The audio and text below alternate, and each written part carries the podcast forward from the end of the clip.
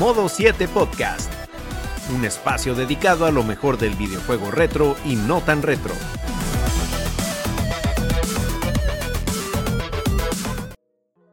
Muy buenas y bienvenidos amigos a una nueva entrega de Modo 7 Podcast. Gracias por darse cita nuevamente con nosotros y en esta ocasión, como ya adelantan el título y la descripción, venimos hablando de la que para mí, de manera particular, no sé qué pensarán los demás contertulios aquí presentes, pero la considero la experiencia de Mega Man X más refinada que tiene la saga, a pesar de algunas cositas que vamos a comentar ya más adelante.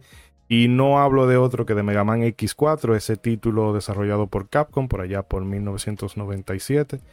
Fue como eh, en la entrada ya apropiadamente a los 32 bits de, de la franquicia en esta generación, digo de la X. Y bueno, vamos a hablar como de costumbre de todos esos datos sobre el desarrollo, las figuras que podemos destacar detrás de cámara, curiosidades y vamos a hacer brevemente una historia de Capcom que la tocamos la primera vez que hablamos de Mega Man X, pero ese programa, eh, bueno, se ha quedado no perdido, está ahí disponible en Spotify y demás plataformas, pero para la gente que nos sigue aquí en YouTube y que sea de nuevo, vamos a decir, de nuevo ingreso, pues se pongan un poco al corriente. Antes de presentar a los contertulios que me acompañan esta, que me acompañan esta noche, quiero reiterarle a todas las personas que si este proyecto te gusta y eh, la, dinámica de lo que se da aquí te agrada, pues por favor suscríbete. También quiero hacer una preguntita. Eh, Megaman, ¿cómo lo deletreamos, señores? ¿Megaman todo junto o Mega Man? Vamos a ver, ese debate lo teníamos hace no mucho por WhatsApp, a ver qué tal está la opinión en el público. Y ahora sí paso a presentar a los contertulios que me acompañan esta noche, empezando por ese célebre personaje amado por los buenos y temido por los malos. Ronzo, el Marajá de Capurtala. Caballero, ¿cómo está usted? Hey, muy buenas noches, muy buenas noches, Isidori, ¿cómo está usted? No, no, no lo voy a preguntar, usted siempre está bien, usted es un hombre que vive la vida buena, la vida sí, sí, sí, sí, con dinero, fama y sí, fortuna. sí, exacto, exacto. Por eso usted se esconde detrás del micrófono ahí para que usted sabe, para que no lo detecten mucho. Como ayer, no, es que Ah, no, es porque le gustan los símbolos fálicos, ¿verdad? No, disculpe. no, mm, no, pero mm, hablando de otro mm, tema. Mire, eh, ¿Qué problema con este hombre? Preséntese, preséntese ya. Ronzo para todos ustedes, muchas gracias a todas las personas que nos escuchan el día de hoy. Un abrazo como siempre para todos y súper contento de que estén aquí con nosotros en otro gran programa que tendremos hoy. Este programa, como ya ustedes saben, estará pues partido en dos partes, así que si estás escuchando esta primera parte, cuando se termine, sabes que la próxima semana tenemos otro episodio, no se queda ahí, ya lo saben. Y veo que tenemos la, la sala llena, llena de personas para hablar de un gran juego el día de hoy. ¿A quién más tenemos ahí? Y nos acompaña desde la Ciudad de México, perdón, desde la Ciudad de Monterrey. Lo que pasa es que esto está bien, un 25, eh, sí, un 25 extra más mexicano. Estamos aquí, pero bueno, desde la ciudad de Monterrey, ciudad de la birria y la carne asada, nos acompaña Mr. Trumpetman, si no le han rompido la sartén en la cabeza. Todavía no. Rota todavía no, rota, rota no, es rompida que le van a hacer. Todavía no. Oigan, muchísimas gracias por conectarse. Todos los que ya se han reportado ahí al chat en vivo en YouTube y todos los que nos están escuchando por las plataformas de audio, muchas gracias por darle clic a ese link donde quiera que se lo hayan encontrado. Y pues ya estamos listos, listos, señor, para hablar del Mega Hombre X, X4. Hostia, tío. Mega hombre. Ah, patriarcado full suena eso. Sí, sí, Sí, como debe ser. Ey. Me- me- cuando digo Mega Hombre X suena a comercial de Mega Hombre X, no es para el que no puede, es para el que quiere más. Síganos en onlyfan.com. Necesitas más X. Ey. Y- Imagínate No, no, con no. y con triple Ya. X. Ya estamos muy, muy listos para, para hablar de este juegazo de las 32 bits. Sí, Pero sí, sí. dígame, señor, ¿a quién más tenemos por acá? Y nos acompaña nuestro Benjamín, nuestro youtuber estrella, el hombre que nos va a sacar de pobre Bragi. Claro que sí. Sí, sí. Él, él sigue insistiendo con eso. Señores, ¿qué tal? Muy feliz de tenerlos por acá y de estar aquí con mis compañeros para hablar de este juegazo Mega Man X4. Eh, que de hecho eh, me animé a jugarlo y me grabé ahí. Y supongo que para cuando salió esto ya en el Oh. canal de Breaking. Ah, ahí. bien. Me van a ver manqueando, eso es lo que Manqueando hay. muchísimo. pero eso es parte de, de la cosa. Y también quiero aprovechar para agradecerles a todos eh, los que han aportado de alguna forma u otra un granito de arena en mi otro canal, el principal, Brajik, ya que llegamos a los 5000 suscriptores. Hey, bien ahí. Señor, le, le, agrego mucho, le agradezco Excelente. mucho a tanto mis compañeros como a los que nos ven también, porque a veces los he visto también en los comentarios y eso lo aprecio muchísimo. Si la comunidad Furro te manda saludos, me dijeron que ellos hicieron un gran apoyo. No, no, ahí. no. no Ronzo, señor Ronzo, ¿cómo te daña no. esto así? No, hey, no recuerden, no, este año venimos Furro Friendly. Furro Friendly, claro, 100%. Sí, sí, sí, Tendré que aguantármelo para el Mario Wonder. Tendré que aguantármelo. Sí, eso es. Los fans furros de modo 7, ¿cómo no? La, Señor, ¿a quién más tenemos por ahí? Ah, digo, adelante. La convención furra va a ser, no va a ser la misma después de Mario Wonder. Presidida por Sonic Fox, va a ser principal invitado. Sí. Ah. Bueno, tengo que recordar que estoy en YouTube. Pues bien, nos acompaña desde la ciudad de Querétaro el hombre, oh. bueno, uno de los artífices de la intro que se gastan ustedes al principio de cada episodio, un amigo que ya hemos tenido en varias ocasiones por aquí, siempre es un placer tenerlo. Nos acompaña el amigo y hermano Pablo Naob, eh, ese la cabeza detrás de proyectos como Free King, Megamix, eh, The Mix y últimamente lo hemos visto o lo hemos escuchado colaborando también en Del Vida a la Orquesta del amigo y también hermano Anuar. Del, car del sí, Anuar Sánchez. Ah, bueno, sí, también hay, hay, han hecho un par de, de cruces. El verdadero Mega Man, hey. Pablo Nao, hace todo el hombre y, y se multiplica hay, así, como un pulpo. Ya, ya anda también con Iván, este señor. Ya sí, de, también, no, también. Bueno. Lo que pasa es que Iván eh, oh, no, joda, no, joda, no joda la vida de Iván García. Pablo, ¿cómo estás? En Cobermanía, ¿cómo no? Muy bien, amigos. Muchas gracias por invitarme, por tenerme aquí en este episodio dedicado a uno de mis juegos favoritos, no patrocinado por Elon Musk. Oh, sí, sí, sí. No, este... esa, esa es la Kimala. Es la Kimala. Y aquí listos para ponerse serios y para sacar el jujajú. Uh, sí. eh, Pablo, una pregunta que ya la hacía al principio de, del programa, pero se la suelto aquí a ustedes antes de pasar a cosas más serias Ahora y más. dentro del programa, porque que, que... Megaman, ¿cómo usted lo, cómo lo escribe? ¿Megaman Señor, todo junto ya, o Megaman Ya quiere empezar Civil War aquí. Ay, viene con pruebas. Se, según la enciclopedia de Megaman. Ay, ay míralo ahí. ahí. Ya, ah, ya, ya, se acabó. Oh, ya. Muchas gracias por vernos, señores. Esto ha sido Modo 7 Podcast. Sintonícenos la próxima semana. Pero hay un tema, hay un tema, porque hay juegos que te ponen en eh, el título. Ajá. Los X. Te lo ponen, sí, te ponen. Mm, eh, Capcom se pone de acuerdo. Sí, yo me quedo, eso. pero en el sí. título me lo ponen separado y después en la pantalla de inicio me lo ponen juntos, no sé. Pero bueno. Era junto, ¿eh? sí. hasta, hasta ahora eso que acaba de hacer Pablo ahí para mí era sí. ¿A poco? No, pues yo creo que hay algunos logos, sobre todo de la serie clásica, que sí se escriben separado, ¿no? Los, los de hecho, los, yo tenía la percepción la de que los Mega Man clásicos se escribían separado y Ajá. los Mega Man X juntos. Esa era la percepción oh. que yo tenía hasta ahora. Sí. Pues yo, de hecho, yo creo que predomina la separación, sí, es mi sí. opinión. Es, es, que se ve más, más estético.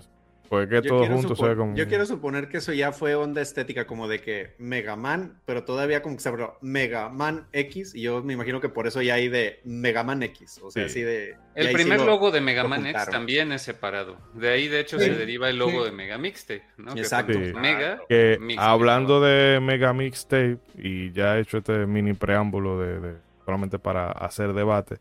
Pablo, cuéntanos un poco de con oh, qué ha venido Megamix Tape claro, este año. Sí, por supuesto. Pues sí. eh, ahí vamos arrancando. Tuvimos algunos eh, baches técnicos y, y, temas de salud, pero ya empezamos con la cuarta temporada dedicada a otro juegazo de, de disparos ¿no? y plataformas sí.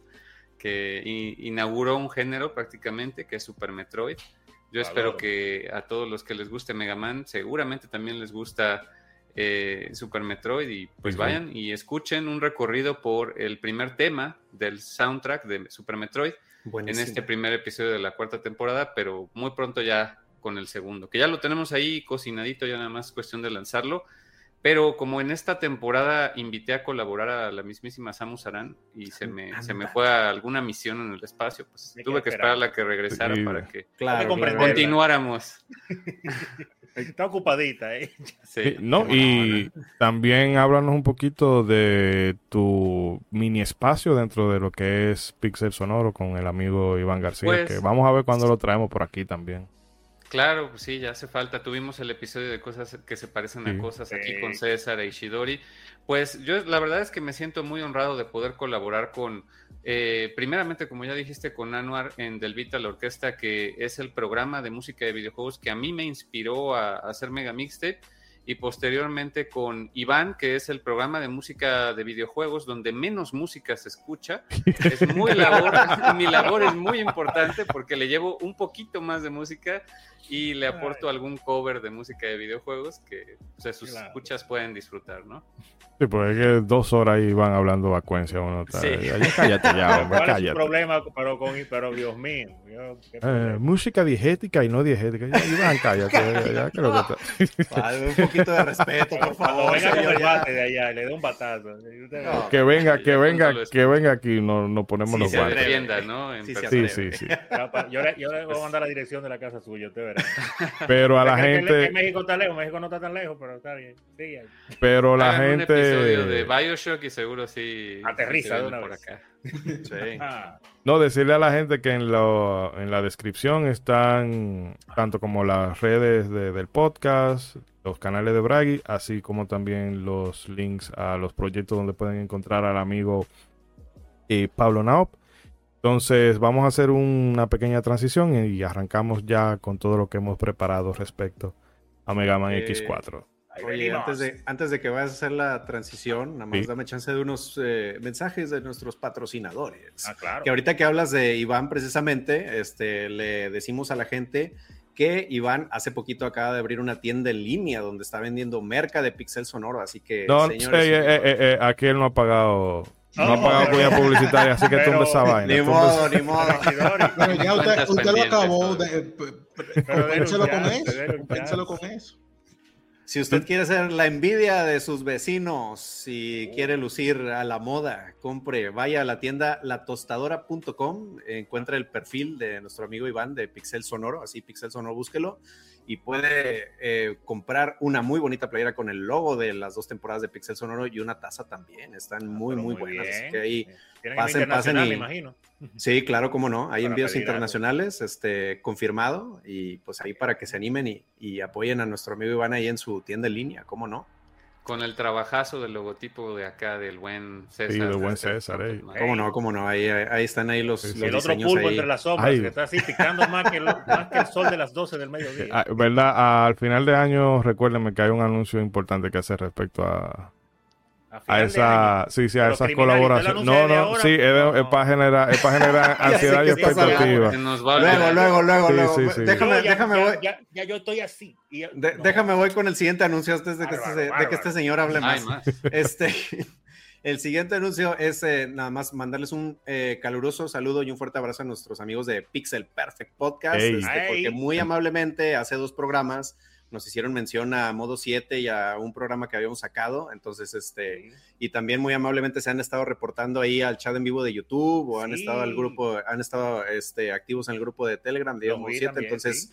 un fuerte abrazo a los chicos de Pixel Perfect. Vayan y chequen sus episodios. Ahorita este, acaban de estar en la Euskal Encounter, un evento muy importante allá en las Europas, y nos traen todas las novedades y muchas noticias ahí de, del mundo de los videojuegos. Así Me que pues, un gran abrazo a todo el equipo ahí Me de, han de maravillado Pixel los Perfect. muchachos de Pixel Perfect después de verlos eh, en, en YouTube principalmente, porque Sí. yo pensaba que era más eh, gordito, es más flaquito, el que pensaba que era más Sí, flaquito. porque es que no. la voz no- como que la sentía cruzada y yo, oh, pero mira, Sí, vayan, vayan a verlos a YouTube porque ya están en YouTube también. Así que pues, un Sí, gran sí. abrazo a, a Nacho Hernández, a Dani Turienzo, a Nacho Cañas y a Dani Grande también, hombre. Sí, un gran abrazo ahí a están por todos. sino un saludo a todos y en particular a Nacho, que siempre pasa por el grupo de Telegram en el que deberían de estar todos ustedes también.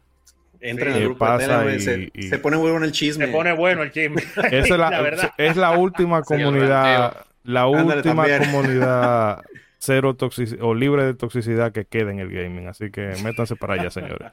Pero bueno, vamos entonces. Mario. ¿Cuándo qué dices, Pablo? Excepto cuando hacemos tier list. Sí. Exacto. sí, Se pone, A- a- se ahora, pone que, fuerte. a- ahora que Pablo está aquí, yo les voy a dar las cinco razones por las que Mayoras Más sí es un buen Oh, Zelda. Ok, oh, ok, sí, es ese, no, buen ese no es el tema de esta clase. Pregúntale a su actuación, mamá. señores, todo en una actuación, se la creyeron. Bueno, ahora sí arrancamos, queridos amigos, con todo lo que hemos preparado en esta edición. Y quisiera que Ronzo, antes de abordar Mega Man X4 propiamente, demos un paso atrás en la historia ah. y comentemos algunas cositas sobre Capcom y sus orígenes. Por favor, nos puede iluminar esto. Claro, claro. Gracias por el maestro. Oye, me Concéntrese, profesor, y dígame. claro, claro. Sobre los orígenes y el lore del universo de Mega Man, pues se ha hablado largo y tendido en este podcast. Claro está. Para muestra están los episodios dedicados a los primeros Mega Man de NES y también otro dedicado al Mega Man X. Y claro, el maratón que hicimos hablando de todos los Mega Man Zero de Game Boy Advance. ¿Cómo no olvidarlo? Pero como estamos inolvidable, inolvidable, claro, César tenía que amárrenme, y él quería seguir, y él quería seguir. Pero como estamos en una nueva etapa, conviene dar un pasito hacia atrás y recapitular brevemente sobre la historia detrás del Blue Bomber y de todo lo que se ha derivado de él. Lo primero es, y como dato general, que lo que sería Capcom se conocía en 1979 como IRM, una empresa fundada por Kenzo Sugimoto mismo que había fundado Iren, compañía de la que ya hablamos un poco en nuestro programa sobre las Metal Slug. Pues esta IRM era una empresa que se dedicaba a fabricar, entre otras cosas, pues pachincos y máquinas de algodón de azúcar. Este año se crearía una subsidiaria llamada Japan Capsule Computer, con la cual se buscaba meterse en el mundillo del arcade, de los tragamonedas, claro. Eh, ya pueden ver por dónde va la cosa. Haciendo una, esa historia larga, un poco corta, pues en 1983 todo lo que era IRM se terminó transformando en Capcom, empresa que se marcaría éxitos en arcade como 1942, gran juego de, aviones, Ghosts and Goblins, legendario, Street Fighter, y en 1987 pues lanzaría el primer título de la IP que nos interesa en este episodio, Mega Man. Contrario a lo que se cree, Kenji Inafume no fue el que el padre de Mega Man. Este título le corresponde a Akira Kitamura, quien no solo concibió este juego inspirándose en los tokusatsu, sino que realizó dos bocetos iniciales que luego, se, que luego sí serían retocados por Inafume. Y haciendo una pausa ahí momentánea, eh, claro está mencionar ese, eh, el, clásico mito con Inafune que siempre ha habido, como con el creador de, de la Symphony of the Night con Castlevania. Tiene la misma historia de que la gente cree que son los que crearon el personaje y mentira. Y las personas que nos siguen en YouTube pueden ver esta foto un poquito graciosa tenemos ahí. Estos japoneses no se dejan fotografiar mucho. Sí, porque esa hay foto. que agarrar lo que se puede. esa foto. Actualmente se ha de arrepentir tanto de esa foto. Con esa sonrisa. Sí, esa foto lo pueden ver ahí en, con su t-shirt rojo al señor Kitamura, que yo me imagino que hace décadas que no se ve así. Definitivamente. Pero es que los japoneses tienen esa, sobre todo los la gente de la industria del videojuego tiene como una paranoia de no dejarse fotografiar. Una cábala será. Sí, no sé, parece que creen que de verdad que se le va a robar el arma si se tiran la foto. Al otro le tiraron una foto de carnet. Sí, no, esa yo te, yo encontré una Le quitaste la visa al 4, Bárbaro. Bárbaro. Bárbaro. Eh, como de, ay, me descubrieron. Está como un niño asustado. Se está riendo mucho, Chidori, sospechoso. No, ¿eh? cuando te dicen una verdad y tú no puedes admitirlo, mira, te ríes. No, es que, eh, yo en realidad elegí esa foto porque era la como más la más manipulable para ponerla aquí junto con la con la de Akira. Dame tu visa o muele. y quería también comentar que Inafune, el gran mérito que sí tiene fue que productor más prolífico que tuvo la saga, porque ya a partir de, del 3 tuvo que meterse de lleno y luego en X también tuvo una participación, o no una participación, sino que es el responsable detrás de la creación de cero.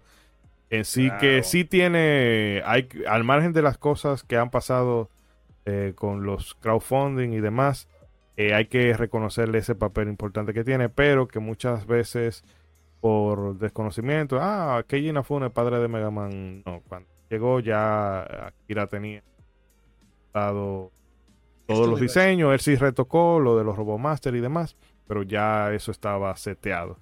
Que para más información sobre eh, Akira Kitamura y todo eso, pueden visitar la página web www.modo7podcast.com y ahí pueden encontrar el episodio que le dedicamos a los tres primeros Mega Man 1, 2 y el 3. Y ahí hablamos ya más detenidamente de del background que tiene cada una de esas de esos títulos del padre y el padrino de Mega Man. Exacto. Mm. No sé si Naob... se robó a la mujer y se fue. no sé si Naob, que tiene la Biblia por ahí, tiene algún otro dato que pueda aportar al respecto antes de continuar. Pues mira, más allá que un dato, yo, yo pondría en duda, eh, bueno, desde, o sea, pondría en duda lo que dice oficialmente Capcom, porque algo que hacen mucho las marcas es no reconocer directamente sus influencias hasta que ya los pones contra la pared y los amenazas con un arma, ¿no? Entonces, decir que los tokusatsu, que son esto como las series estilo Power Rangers, para los que no las ubican, ah, son la, la inspiración de Mega Man, no se los puedo negar, o sea, sin duda puede haber elementos, pero yo diría que la principal inspiración para Mega Man es sin duda Astro Boy. Sí, eso, no tiene. Ah, eso nada más que a lo mejor si le preguntan hoy a Capcom ya lo reconozca porque ya hicieron las paces con esa IP, digamos, hasta hubo una exhibición hace oh. poco de Mega Man y Astro Boy, ¿no? Eh, entonces hubo una exhibición de, de arte de estas dos franquicias en Japón pero es que es evidente, o sea, los doctores, el diseño de los doctores, de los personajes, la historia de un robot que, sustituye quizás al, hijo del científico, no lo sabemos, pero que se, se, construye a sus dos hijitos, ¿no? El niño y la niña, y etcétera. Eh, Doctor Light, ¿no? Entonces, bueno. Pues yo lo veo como... Eh, ah, termina tu idea, sí. Entonces creo que, que, la inspiración es clara, pero nunca lo han admitido así textualmente, ¿no? Para evitar demandas. Yo creo que, son cosas. Es una mezcla de ideas, básicamente. Como era Astro Boy en, un traje de Power Ranger. Sí, eh, es que hay cosas que son como tan evidentes que uno ni se molesta en resaltarlas, porque es como el parecido de, de Sony con el gato Félix. Así. Que Mucha gente no cae en. No, pero te ponga la silueta de, Félix el gato y la silueta de Sonic. Tiene como que, digamos que sería como que la base por ahí. Y los primeros diseños de Sonic no era un erizo, eran otros animales que todavía se parecían más a Félix el gato, ¿no? Entonces, son cosas que no se dicen a lo alto, pero uno más o menos intuye de por lo Vienen implícitas. Sí, sí. sí. Eh, Bragi, ¿tú ibas a decir alguna cosa más? Sí, ¿verdad que iba a decir algo? No, no, yo estaba comentando eso, que yo veo más como que eh, Mega Man viene siendo esa mezcla de tú agarras Astro Boy y vamos a darle estos toques de Power Ranger, ¿no? Sí. sí, eso es lo que desea. Pásame tu tarea, pero está bien, pero no la copia igual. Y hay por ahí un meme que muestra, por ejemplo, de hace muchos años, que muestra todas las sagas de Mega Man y entrando a la X es como, ¿qué pasaría si mezclas pues todo eso y aparte le pones Blade Runner, ¿no? O aparte le ah, pones Ghost in the Shell, y entonces ya sale, sale Mega Man X, ¿no? Y lo mismo para los otros. No hay, o sea, ya eso te remite inmediatamente al replicante. Sí, más claro. Exacto. O un poco de Star Wars por ahí también. Ah, bueno, con, el, diseño de Bile. Y el sable de ah, Bueno, llegaron, los sables láser. Boba Fett. Los sables láser. Boba Fett. Boba Fett con ah, Sí, cierto. Pues sí, claro. no, es verdad. claramente la inspiración ahí. Claramente. Sí, no Pero bueno, Ronzo, continúe con la maquinaria. Claro, claro. Indicando que, ah, continuando hablando, claro, la historia de este juego eh, continuando hablando con la historia de Capcom y de Mega Man, el éxito del primer juego de Mega Man, pues no fue una cosa rotunda. Aunque la verdad, mucho hizo con esa carátula gringa, sin embargo, Capcom se sintió lo suficientemente motivada para encargarle una secuela al equipo, dando esto como resultado al Mega Man 2, título que refinaría lo visto en la primera entrega, además de ser un éxito comercial. Eh, pues claro, está terminando de dotar a la franquicia de su identidad eh, final, ya que muchos lo conocimos fue por el 2. Eh, la empresa pues continuaría ordeñando la saga en el NES hasta 1993 con la salida de Mega Man 6. Y ese mismo año pues saldría, claro está, Mega Man X, X, juego que vendría a actualizar la franquicia a la era de los 16 bits. Este proyecto sí estuvo a cargo de Inafune, dando, dada su experiencia con la saga de los 8 bits, fue el sucesor natural de Akira Kitamura, pues tras la salida de ese de Capcom, claro está. En los planes iniciales de Inafune estaba contemplado poner a Zero como protagonista en este spin-off, pero descartó la idea por temor a la reacción de sus jefes y de los fans. Es así que el diseño de X quedó a cargo de Hayato Kaji. Mega Man X resultó ser todo un éxito comercial y se creó su propio espacio dentro del universo Mega Man Y a pesar de que no se pudo llevar a cabo el plan de Inafune de hacer a Cero el personaje central de la historia, lo cierto es que este personaje tan carismático se ganó el corazón del fandom al punto de que su peso en la historia se volvió cada vez más y más trascendente, particularmente en Mega Man X3, donde se convierte en personaje jugable. Bueno, parcialmente. Pero para Mega Man X4 ya no solo sería jugable, sino que se le dotó de una jugabilidad muy propia. Y haciendo pues otra pausa ahí, eh, no, no, podíamos dejar de mencionar, señores, eh, eh, todavía, todavía se debate en muchos foros qué carajo estaba pensando Capcom con esa portada del primer Mega Man. con una pistola en la mano y con ese tigre. Yo no pues creo, no creo Capcom en sí, sino que los gringos siempre creen que ellos lo pueden hacer mejor. pero alguien aprobó esa portada. Diga, diga, Pablo. Sí, es Capcom USA, es justo eso que dice Ishidori. Pues decían, el anime no va a vender, entonces ponle ahí este, algo sci-fi genérico. Pero carajo. No, porque mire la portada de... La bueno, sí, que eso, eso es infame. Pero era, imposible. Era, un problema como alguien más joven que digo, ni, siquiera el ilustrador le, o sea, como dice Ronzo, o sea, la culpa es de quién aprobó al final esa cosa, porque ni siquiera el ilustrador le puedes este, echar la culpa, porque la anécdota acá con el ilustrador es que literalmente no me dijeron, es un robot que dispara y combate a otros robots. Y ya, tiene, o sea, de ahí tiene color azul. Pero ni parece un robot, ni parece un robot, parece un hombre mal disfrazado, deforme y con una pistola en la parece mano. Parece un Robocop. Muy, un cosplayer en, una Pareciera un cosplay low cost de Mega Man actualmente, brother. O sea.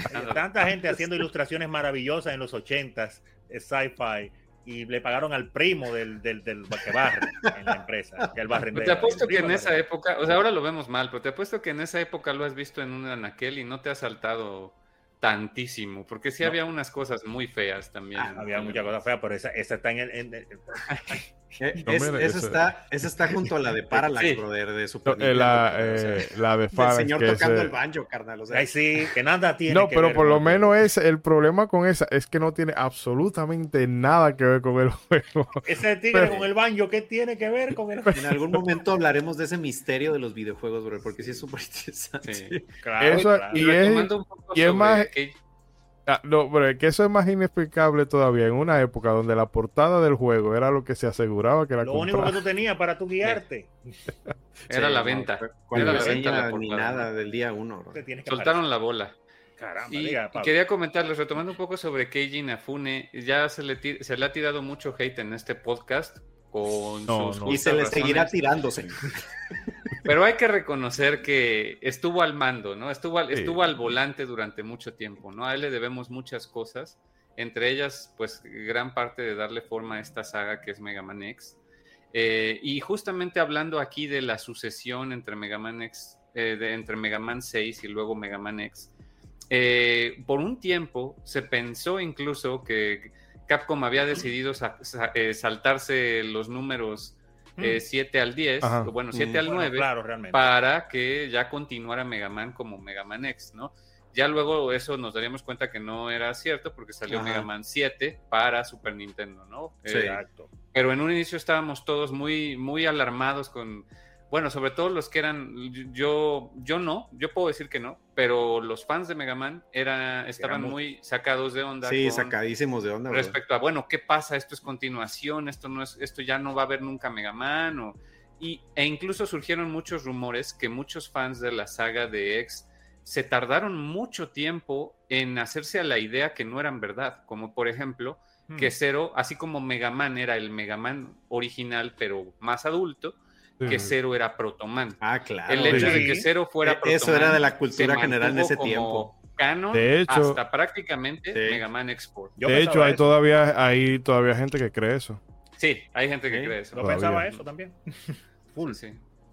Eh, sí, sí, que por cierto, que... una nota a las personas que están viendo esto vía YouTube. Eh, el Diga. señor de la foto de pasaporte es Hayato Kaji, quien se encargó de dibujar Ay, no el primer, eh, bueno, el primero, el, el, Mega Man X. Entonces, bueno, a X, eh, para que tenga la comparativa, el estilo de Akira Kitamura y el del señor Kaji.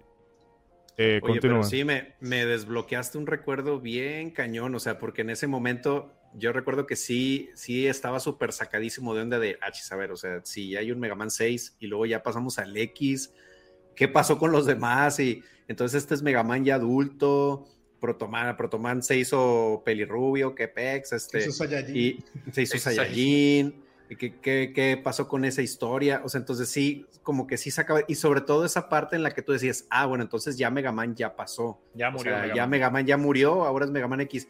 Y recuerdo lo sacadísimo todavía más de onda cuando sale Mega Man 7 en Super Nintendo, de que dije, a ver, ¿qué Mega Man no se había muerto? ¿Qué está Sí. pasando? O sea, y, y yo recuerdo ese de, recuerdo esa, sensación de, de decir, ¿por qué siguen sacando juegos de Mega Man si ya tenemos a Mega Man X? O sea, pero sí, sí recuerdo esa... Y es que ahora es algo muy sensación. normal, ¿no? O sea, ahorita Ahora. vemos, vemos Mega Man y podemos pensar en una cantidad ya ridícula Sí, de spin-offs. O sea. Sí. Battle Network, Legends, ZX, Zero, yo qué sé, ¿no? Y en ese entonces no. O sea, en ese entonces era como la primera vez que eso sucedía, ¿no? Eso Sí. sucedía. Y eso agarró a mucha gente fuera de base porque hay que decirlo. Mega Man X fue un exitazo y a todo el mundo le gustó, pero sabemos que no al 100% de los jugadores le gustó porque hay gente que, ¿sabes? Cuando tú te casas como con un estilo que es el que te gusta y el estilo pues chibi y más infantil y la nostalgia, la gente que ya venía varios años jugando las Mega Man anteriores, de repente le hacen ese cambio, dijeron, ah, lo hicieron así para que se vea más edgy, tú sabes, en los noventas. Yo creo que la gente que tiene unos 5 años más que nosotros, 5 o 10 años más que nosotros, seguramente prefieren Mega Man original. Es lo que digo, hay Sí. muchas personas así. Entonces, cuando le hicieron ese cambio, eh, digo porque he escuchado anécdotas, y aunque la mayoría de las personas dice que sí le gustó, hay, hay unas cuantas personas que no, que no le gustó el cambio. Ujú. Que decían, wow, pero Órale. ok, no estoy en contra de ese cambio, pero total, tan radical, así se lo encontraron muy radical. Así como a Brageek seguramente le gusta más Battle Network que, que X. Es ¿no? posible. No. Le encanta, le encanta, le encanta. Le va a hacer un eres programa. el jovenazo de aquí, Brageek. ¿Cuál, Digo, pero- cuál es pero- tu favorito? Fíjate, yo no soy tan eh, fan de Battle Network y de hecho soy más fan de la clásica. Porque Ah. yo soy más joven, pero como he repetido en muchos otros episodios, yo me crié jugando a lo más viejo, fue las Mm. cosas clásicas. Porque era lo más fácil de emular. Usted lo entendió todo. Usted lo entendió Oye, pero todo. fíjate, me, me sorprende mucho eso que dice Ronzo de que obviamente gente que, ven, que era más mayor jugando a la saga clásica, como se sacó mucho de onda, pero como a gente de nuestra edad, o sea, que en ese momento también estabas como que pasando de la niñez a la adolescencia, al menos mi percepción era, no mucho manches, con uno. lo- sí. los personajes están creciendo conmigo, Conmigo, o sea, eh, sí. así también Mega Man se volvió grande, así como yo me estoy volviendo grande. Entonces, Eh, como que tú sentías ese acompañamiento de tus sagas, este, ahí con, cómo iban cambiando. Y también un apunte muy chistoso, este, por ejemplo, ahorita esta que, que acabamos de vivir, este Breath of the Wild y Tears of the Ah. Kingdom, que usan el mismo motor gráfico, y todos dicen, no, es un DLC. Yo decía, amiguitos, tú no jugaste Mega Man del 1 al 6, compadre, que por seis juegos usaron el mismo motor gráfico y, y Y mira, igual. nosotros bien felices, bro, y todavía en la X, bro, tres juegos con el Los mismo tres O Final Fantasy, o Mario. O sea, Gaiden, brother, o sea, Dígame y uno usted. bien feliz jugando, cara. Pero que hay un asunto, este, yo entiendo que Ah, las cosas nuevas, eh, hay que mejorar, innovar y todo eso. Pero señores, hacer un motor gráfico no es Sí, barato. no, es- Sí, y es si, tú, y si tú bueno. puedes reutilizarlo, tú le vas a reutilizar hasta, Claro, hasta que Como lo hacen la mayoría de las empresas ahora. Exacto. sí. Eh, Sí, porque miren los Tales, perdón, los Tales of, ellos vinieron a renovarse un poco ya con el Tale of, eh, Tale of Arise, pero ellos estaban desde PlayStation 3 con eso. Entonces, eh, bueno, eh, Persona, Persona 5, aunque Persona 5 en- se le tolera más porque aún saliendo para PlayStation, eh, PlayStation 4, eh, que ahora está Hasta en para el 3, One y Switch y todo eso, era de una generación anterior. Claro. Pero el asunto es Mm. Que no toda la empresa tiene un capital. eh, bueno, Nintendo sí tiene la, eh, la capacidad de hacer, de hacer un motor potente, si quiera. Sí quisiera. Pero el asunto es que ya lo que se hizo en Breath of the Wild, eso era muy. eh, era muy vistoso y no solamente es cómo se ve, es las físicas también. Eh, y hay muchos elementos que no veo como una empresa va a decir, ah, bueno, esto que nos costó tanto, que funcionó tan bien, vamos a simple y llanamente desecharlo. Eso no así. Sí, No, espérate, vamos a sacarle el Y jugo. así ha funcionado en, por, por consolas. Prácticamente las consolas van determinando el paso del avance gráfico y Sí. de los motores y por eso tenemos los Final Fantasy de NES, los de Super Nintendo, los de PlayStation. O sea, y todos ocupan pues como elementos muy similares en su, en su motor gráfico. Y, recuerden cuando salió el, el, remake de Resident Evil, que luego Capcom lo aprovechó y hizo eh, Resident Evil. Pero, porque es que... Y lo mismo para los más recientes. En efecto. Claro, sí. Entonces, el, el que hicieron de ellos mismos. Eso de demeritar juegos porque visualmente se vean. Ah, no le tengan miedo al uso de mismos motores gráficos. No, no tiene, no tiene mucha lógica y encima también caen mucho en hipocresía. Porque mientras le tiran a un juego, seguro que tienen a su santo por ahí. Claro. Cosa, que se vio mucho, tú sabes que entre todos fandom, el de Zelda y el de God of War. No puede, ser, no puede ser que un tigre de God of War me venga a decir, el mismo motor gráfico en Tears of the Kingdom, cuando Ragnarok es la misma vaina, la misma vaina. La misma que la anterior. Sí. Y, ni hablar de, no hablemos de, los, y, de, Spider, y las Spider-Man también que también, pues sí. Pero bueno ya tirado tirado el cubo de mierda a Sonic que le vamos a tirar otro más para adelante. Eh, no sé si alguien quiera comentar alguna cosita o le dejamos chance a Ronzo para que siga. Ah, no, quería decir que, eh, obviamente eh, en los datos que mencionamos, pues el asunto de Protoman y de Cero, como ese personaje, pues eh, la primera vez que salió, lo hemos mencionado anteriormente, pero ya que estamos hablando de Mega Man X4 y hablamos de Cero, hay que decirlo, que así como muchos pensamos que era la evolución de, de Protoman, muchos pensábamos también que no era la evolución de Protoman, sino que era una tiguerita, una muchacha. Ah, oh, una Mega Man era Roll. se ve. No, era Roll. Era sí. Oh, pero qué linda se ve. Y después, no, qué macho. ¿What? La rubia, coqueta. Puso a prueba su, su heterosexualidad cero. Exacto. De más de uno. Fue, un shock, fue un shock para muchos cuando se enteraron. No se puede corregir a la naturaleza. Exacto. Pero, y decir que, claro, fue, pues, se fue ganando, como mencionamos hace un rato, pues su lugar. Y pues en esta Mega Man X4, que es la que estamos hablando de hoy, a pesar de que en la, X3 fue que se jugó un poco con el personaje, en esta es que de verdad se juega ya a la par con, con Mega Man, con su gameplay aparte. Lástima que, como siempre, no tiene partes de armadura visibles, porque, por ejemplo, eh, en mi caso, yo siempre eh, me ha gustado mucho jugar con Mega Man en los juegos de Mega Man aunque cero esté, por el asunto del cambio físico, porque me agrada ese asunto de las armaduras. Siempre me han gustado los juegos de robot y esas cosas. Y, y, siempre he lamentado que cero, pues, aprovechen eso, porque ya él de por sí se ve súper cool, pero. yo creo que eso le da la magia al juego de jugar con uno y jugar con otro. No, claro, y lo apoyo, lo, apoyo a la diferencia. Está muy bien, está muy bien. Pero iba, digo, por ahí hay un dato que más adelante soltamos, pero ah, más adelante, esa, esa, era la intención, pero pues más, más, adelante mejor bueno, sigamos. adelantar para que podamos llegar ahí. eh, bueno, pues claro, centrándonos en Mega Man X4, originalmente el equipo no tenía planes de hacer una secuela luego de finalizado el Mega Man X3, pero con la, llevada, la llegada de las nuevas consolas, pues claro, se le hace principalmente Sega Saturn y PlayStation, que comandaban la, la era de los 32 bits, los jefes de Capcom dieron la orden al equipo para que se pusieran a trabajar en una nueva entrega. Siendo un hombre al que le gustaba ganárselo fácil, pues Inafune decidió quedarse en las labores de producción junto a Yoshinori Takenaka, pero también asistió con las líneas generales del guion. Respecto a esto último, el equipo trató de no hacer parecer a la Repli Force como miembros de las filas del Partido Nacional Socialista Obrero Alemán, por lo que se trató de darle cierto marco moral que pudiera ser sus acciones entendibles. La primera decisión de los programadores y diseñadores fue la de diferenciar a Cero de X, como comentábamos unos momentos atrás, ya que en la entrega anterior se sentían muy similares a la hora de controlarlos.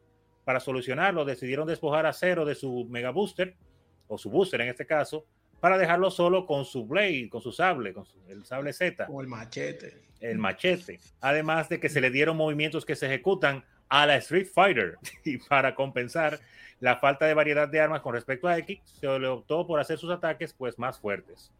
El diseño de las armaduras de Zero y X recayeron sobre Hitoshi Ariga, mangaka, artista de los Pokémon Trading Cards y esposo de Ayano Koshiro, que a su vez fue diseñadora de Street of Rage 2.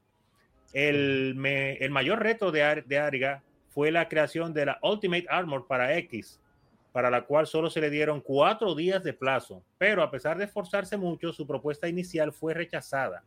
Finalmente, mientras jugaba con un modelo de la armadura de Mega Man X3, notó que al intercambiar las partes de orden, estas simulaban un avión jet. momento en el que le llegó la inspiración para el diseño en X4. Zero estaba supuesto a tener su propia armadura Ultimate, pero a última hora los programadores desecharon la idea. Y haciendo pues otra pausa, pues efectivamente, efectivamente, eh, pues la armadura de Zero pues se desechó. Qué vaina. Qué vaina. Sí, de hecho, no, no sé si venga ahí en tu Biblia, Pablo, este, pero hay, hay una, hay una imagen, hay una imagen. Sí, sí. Debí sí la Ishidori, se me olvidó, pero no, no viene en la eh, Biblia. De hecho, yo juraba que yo la había metido aquí, pero... No la veo ahora. No. Mm. sí, bueno, en, un libro de datos, este, ahí es donde viene mencionado y de hecho viene una ilustración famosa madura que también se lo iba a tener, pero pues que ya por decisiones de que se tomaron en el juego se omitió. Entonces, a lo mucho, lo, mucho que tenemos es una ilustración de, esa famosa armadura de cero que, pues, ahí podía haber tener como tipo unas alas de murciélago y este ahí hay unas colorizaciones que luego se les hizo eh, probablemente también era una armadura negra mm. que pues obviamente esto hubiera estado chidísimo porque pues obviamente era no sé si si Cero la, la, iba a obtener también de unas cápsulas como Mega Man X y pues obviamente tú decías en vez de like pues a lo mejor aparecía Willy, ahí. no, recuerdo si eso, eso se contempló alguna vez, pero igual eso hubiese sido como la, la, dinámica detrás, porque recordemos ese sueño que tiene Cero cuando se despierta de la cápsula en el principio de Mega Man X4. Igual eso hubiese sido un elemento, pero como ustedes saben, eh, los proyectos nunca tienen mucho tiempo son gente como lo de Castlevania, eh, lo de Symphony of the Night y Final Fantasy VI que llegan a un punto, ah, mira, no queda tiempo, vamos a hacer medio juego más. Pero la mayor parte del tiempo, eh, tiempo es lo que falta. Que precisamente eso fue muy emocionante. O sea, prácticamente como que esta saga de X, ya a partir del Play, no sé si de ahí ya Inafune estaba ya pensando más en Mega Man 0, en la saga 0, porque casi todo el lore se, inclina más a cero. O sea, o empiezas a descubrir, empiezas a descubrir cosas más interesantes de cero que de X, porque no sé si como que se da un planteamiento de, pues de X ya sabes todo lo que necesitas, pero cero sigue siendo un misterio. O sea, porque digo, recordemos que en Mega Man X2 apenas se dieron unos pincelazos donde te daban como que entender que Willy tenía que ver con Cero. Sí, así es. Pero por primera vez en este, en este juego, o sea, era lo, en ese tiempo a todos nos impactó o sea, esa, esa, ese sueño de Cero, porque tú decías, no manches, entonces sí tiene que ver Willy con Cero, ¿qué onda? Y estas escenas donde Cero está destruyendo y con las manos ensangrentadas y todo, ¿qué, qué pasa? ¿Qué está pasando? Entonces, como que se daban esas, ya medio confirmaban unas cosas que extrañamente Capcom nunca ha querido eh, decir a ciencia cierta, ni lo ha querido decir explícitamente como para dejar esa, aclarando. semillita de misterio en el fandom. Pero pues en este juego es donde se empezaban a aclarar ciertos detalles con respecto a esa, esa, parte del lore. Hablando de la trama, antes creo que todavía vamos a hablar de, datos como más técnicos, pero hablando de la trama, justamente eso es bien importante. Yo creo que Capcom, eh, seguramente, por ejemplo, Ishidori dirá, es que yo no juego Mega Man por la trama, ¿no? Como muchos otros juegos, ¿no? Definitivamente. Y yo tengo un problema con eso de, eh, ah. por ejemplo, eh, como está planteado el asunto de que el doctor Kane encuentra, él un arqueólogo y encuentra el laboratorio del doctor Light, digo, pero 100 años, o sea, en 100 años de diferencia que hay entre entre una saga y otra. Ok, vamos a ponerlo de 200 años. No está todo como tan ruinoso de que para tú decir que encontraste una ruina de... o sea, hay como un vacío. Hay un vacío como muy grande ahí, que ya empezando por ahí se me hace complicado montarme, montarme en el vacíos. Hay muchos vacíos, sin embargo, para Mega Man X y todavía hasta X, X4, mm. era solucionable, ¿sabes? Bueno, a mí lo que ya no me gustó de, Cero, justamente es que ya abandonamos toda plausibilidad y nos fuimos, o sea, de la saga de Mega Man Zero, quiero decir. Por lo que a mí no me enganchó tanto, porque si yo llegué a Mega Man, o sea, Mega Man X fue mi primer Mega Man. Yo no jugué los oh, clásicos. Okay, okay, Yo jugué Mega Man X en su época y ya de ahí me fui documentando en los anteriores.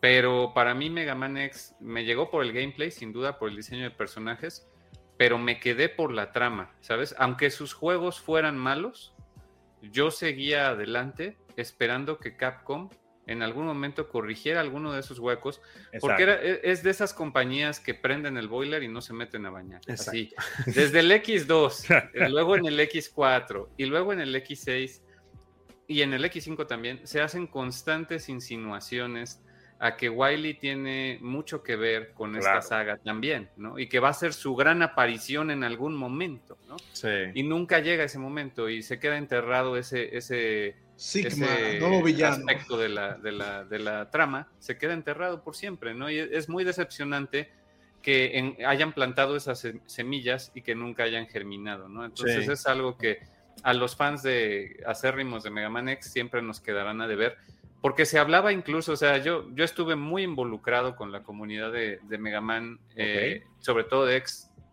en los albores del Internet, y algo de lo que se hablaba mucho, todas las teorías y todo esto, era que justamente, ok, no tiene sentido que 100 años después el, el, laboratorio de Dr. Light haya quedado enterrado, ¿no? Eso es porque algo pasó. Y todo el mundo decía, hasta hay fangames, hay fangames. Ah, sí todo el mundo decía que en, las, en, la, en la época de las Willy Wars, como se le llama, o al, al Mega Man clásico, se activó cero en algún momento, ¿no? Y uh. ahí eso fue lo que detonó que todo se fuera, a, o sea, que ya no existe Mega Man, que ya no, porque los mató a todos, ¿no? O sea, es lo que todos especulaban, ¿no? Obviamente Capcom nunca iba a hacer algo tan violento como poner a cero a matar a todo el mundo. Y tiene mucho más sentido lo que nos dejan entrever en Maverick Hunter X, donde Light ya se está muriendo y él solo puede ser que haya sellado todo su laboratorio para que Mega Man X sí, no fuera tuviera este proceso, tuviera este proceso de, auto, autoanálisis y evitara que se volviera un, este, una amenaza ¿no? Para la humanidad. En Maverick Hunter X nos dejan ver a un moribundo Doctor Light, donde ya se, se, ve cómo está sellando a Mega Man. Y pues seguramente eso fue lo que sucedió, ¿no? Y van llenando ciertos huecos, pero nunca, nunca nos va a terminar de convencer la trama de Mega Man, sin duda. Y... Es como Zelda, Nintendo y Zelda, que no saben cómo arreglarla, parece. No, es que, mira, en el caso de Zelda ya ahí nunca se pensó como una cronología. Eso, eso se le Pero Mega Man sí seguía sí, cronología. Al, pero Mega Man, aquí sí escribieron un guion, brother, o sea, Exacto. que continuo, o sea. Pero eso voy. Hay que ser, hay que tener algo claro con esta saga. Eh, estos juegos se hacían así un año tras otro tras otro. Entonces la historia se escribía así, fue, fue, fue. Entonces naturalmente va a tener todos esos huecos. O sea, yo no, yo no esperaría. ojalá, ojalá le hubieran dado ese, tiempo para que arreglaran todos esos huecos y elaboraran mejor una historia que escrita al pasar tiene un potencial grandísimo. Y que hay que mencionar que muchas veces los creadores de estos juegos, obviamente, entre estas personas que hemos mencionado, no sabían si iba a volver a hacer una continuación del juego, porque era decisión de la compañía. Mira cómo mencionamos ahí que se iba a quedar la saga de Mega Man X3, pero cuando vinieron las consolas nuevas dijeron, oh, hay dinero, háganse el X4. si Maverick Hunter X hubiera funcionado, yo creo que hoy en día tendríamos una, una trama, una cronología y, un, y todo mucho más cohesivo, porque ya hubiéramos tenido eh, más ovas, más animación de los siguientes juegos, con la historia bien trabajada y todo. Pero a pues, mí, lamentablemente, no, funciona. Mira, que a mí me gustó mucho la Maverick Hunter X. Maverick Hunter X, yo creo que el problema más que del juego en sí y demás, creo que fue, como la. No, no, la, el, tema de la estética. Que a mí en lo particular es lo que no me, no me terminó de llamar del juego. Pero ya centrándonos en lo que tiene que ver propiamente la historia, algo que mencionaba Bragi, es que eh, los juegos se hacían a la carrera, pero en verdad la historia de Mega Man X tiene, tenía mucho potencial. Bueno, aún tiene, porque quién sabe si se hace un, eh, un reboot, una jodienda de estas raras. De tratar de hacer una RPG nueva que llevara toda la historia completa. No, no, ya, ya, tal como. yo, déjeme Mega Man. No, una, de, verdad, una RPG de verdad, digo. No, pero es que a mí, déjenme. déjenme 8, 8, eh, si 8 Maverick, mátalo, vete a la zona final. Y va tracking para buscar parte de, de armadura y cosas. Pero no, porque se puede, no necesariamente tiene que contarse en un RP, porque de hecho, con las limitaciones que tiene X4, te cuenta más o menos. Lo que pasa es que la historia no es la prioridad, pero tiene, como decía, que era lo que quería apuntar sobre lo de Bragi, tiene muchísimo potencial, porque solamente el hecho de cómo, de lo que es X, que el, el profesor Light hace esta creación, y bueno, esto es como que demasiado eh, peligroso para yo tirarlo, para yo tirarlo al mundo así, déjame ponerlo a que haga una secuencia, eh, vamos a decir, de proceso, no recuerdo. El caso es como para probar la moralidad una, una y otra vez, una y otra vez, el proceso de análisis, hasta que se llegue a un punto en el que yo sienta que seguro, que es lo que no se está haciendo ahora con la inteligencia artificial. Entonces, eh, pero ya pues, después de ahí, por el medio, porque recordemos que eso de darle tanta, tanta importancia a la historia de los videojuegos es, eh, bueno, no es tan reciente, pero ya hablamos de que eso fue, sí, eh, primero con las novelas visuales y luego ya ciertos juegos podemos meter ahí a Metal Gear, a los Background y demás que definen como más cinematográfico. Eh, pero por esa parte yo no, o sea, yo no le meto a la historia no porque crea que sea algo superficial, sino porque no es lo que realmente me llama de, Mega Man X. A mí lo que la jugabilidad esa, o sea, tan afinada, eh, lo visual, cómo se ejecuta la contundencia de, por ejemplo, cuando tú le pegas un mega bustazo a un esa satisfacción es lo que me, me atrae de ese juego, exacto. Estoy muy de acuerdo con ese punto. Definitivamente una de las cosas que mejores supieron programar la gente de Capcom en X fue el Mega Booster. No, y cuando tú le pegas en la saga X cuando y más cuando el, el Mega Booster tú se lo pega al final el enemigo, que tú ves que se queda así. Ajá. Frisado. me dieron. Ya. Cosa que, que, y se vio claro en, en varias de las Mega Man de Super Nintendo principalmente, que eran, vamos a decir, eran, ¿cómo lo digo? Vicios de la tecnología de ese tiempo, el asunto del slowdown, de cuando se ponía mm. lento el juego, por demasiados efectos. Sin embargo, en ese tiempo yo las encontraba cool. Cuando, las bajadas de, cuando las bajadas de frame sí eran chidas, ¿verdad? en el nivel de Armor de Armadillo, cuando sale, ah, lo, lo, y, tú, ahí, Eso me parece que se mantiene en, el, en la colección. Yo, yo estaba jugándolo y, creo que estuvo el bajón y todo. ¿Le dejaron el slowdown? Ok. Tengo que confirmarlo, pero me parece que sí, porque yo lo jugué como recientemente con mi hermano. Y, dije, pero bueno, acá este bajón se Eso es como los Simpsons. Tiene slow, eh, le puede poner el slowdown, insistiría en ello. De con, un Switch, de Switch, ¿lo quieres jugar clásico o realmente clásico? Sí, ajá. Pero reencauzando, reencauzando un poco la cosa a Mega Man X4 y ya ahorita eh, nos, podemos meter de lleno con la historia. Pero yo creo que aquí el protagonista indiscutible, por más que el juego se llame Mega Man X, el protagonista indiscutible aquí es Zero. Por supuesto. Porque la historia de X, como ya también se ha mencionado, fue como eh, algo servicial. O sea, de mira, va a poner, tiene un principio, tiene un fin. Eh, son Maverick X, X es la cámara, eh, X somos nosotros. Exacto. estamos viendo lo que va a pasar. No, pero, pero hasta se ve el desequilibrio porque a lo mucho creo que X sale en una cinemática de esas de anime, brother, en este juego. Cero tiene como, Cero tiene su casi casi su temporada de anime en Mega Man X4. y, Mega, y X nada más tiene 30 segundos, carnal. Sí, se la cobró. Sí. sí no, no. Fue, un cambio, fue un cambio bastante bueno. Tener un juego donde sale cero, que no se trata de que cero se muere. Ah, era algo que ya. Decía, cero no explota aquí. Es, rarísimo. Hay, dos juegos donde cero no se muere, creo, o tres máximo, ¿no? Bueno, por lo menos de previo a la, al paso al 3D. Eh, solo hay dos juegos. otra vez se va a morir. Y que ellos saben que habían quedado debiendo después de lo que pasó con Mega Man X3, porque de lo principal que uno se gozaba en la X3, cuando te decían, no, que en esta sí puedes jugar a cero, y tú, wow, qué bien. Y cuando ibas, pues limitadísimo el uso de cero. ¿Te gustó jugar con cero? Sí, bien, devuélvemelo. Por favor, entonces, ¿para qué me lo pones así? Entonces ellos dijeron, no, ahora vamos a darle con gusto, ahora, tengan, disfruten. y que básicamente se sentía como un X más pesado. Sí, pero, pero salvaje el tigre. Que pasó un espada, que pasó un espadachín. Pero era el hombre de mire. Del, brazo. realmente, realmente, eh, con respecto a ese punto, y aprovechando para decir mi introducción con el juego, que como que nos saltamos aparte de hablar como el encuentro que tuvimos. La no, no, yo eso, de hecho, yo lo iba a dejar porque es que siempre en el inicio. Sí. Eso va para la parte 2. Es que después eso hace que el inicio se alargue, se alargue un poco de Vamos a terminar con los datos. Entonces voy a, voy a ahorrarme mi comentario para. Sí, lo, hacemos ahora. Guárdalo, guárdalo. Cállese que usted no sabe de juego. Yo no soy fan de USA, pero está bien. déjalo, déjalo. Dejen a Mario por, por, una vez, dejen a Mario tranquilo en un episodio. Eh, Ese es el que comienza, no yo.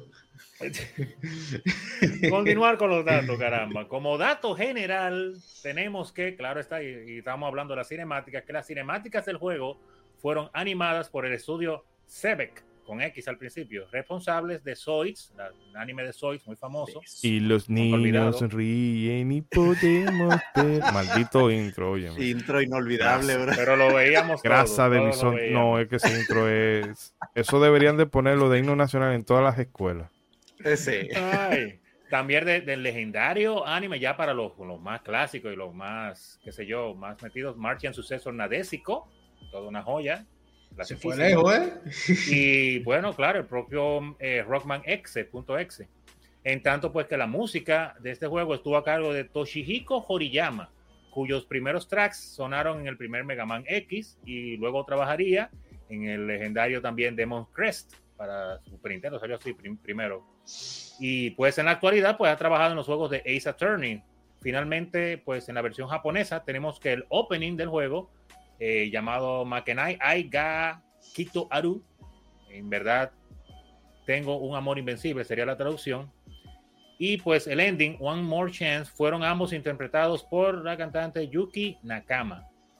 Cabe mencionar ahí en ese dadito que no conozco a Yuki Nakama ni a Toshihiko Horiyama, pero vamos a tener que buscar más información. ¿Cómo es Yukihiko? Me suena mucho. Yo les digo un poco. Ah, dígame, dígame, por favor, porque estoy en el aire. el hombre de música, el hombre de música. No, hay que, que googlear. No señor Megamix de Baquisa. Por favor, ayúdenos ahí con un poquito. La verdad es que él no ha sido demasiado prominente posterior ya, bueno, de unos años para acá pero le debemos el tema, en, prácticamente su única contribución a Mega Man X, el primero, fue el tema de Password, ¿no? Oh. pues bueno, o sea, es, es inolvidable. Ese te da, También es el responsable, es el responsable de haber adaptado los temas de, de esta ay, Kinuyo Yamashita de Mega Man X3. Eh, ella lo hizo para el Super Nintendo y él los adaptó a su versión de 32 PlayStation. Ah, ya, ya, ya, muy bien. PlayStation. Sí. Y luego ya posteriormente trabajó en Mega Man X4, y a mí algo que me gusta mucho mencionar porque les he de confesar que es mi juego favorito de la saga clásica es que trabajó en el soundtrack de Mega Man and Bass o Rockman and Ah, no, señor, no, no. No es el único, no es el único compositor, pero se le atribuye, por ejemplo, un tema que a mí me gusta mucho, que es el de la fortaleza de King.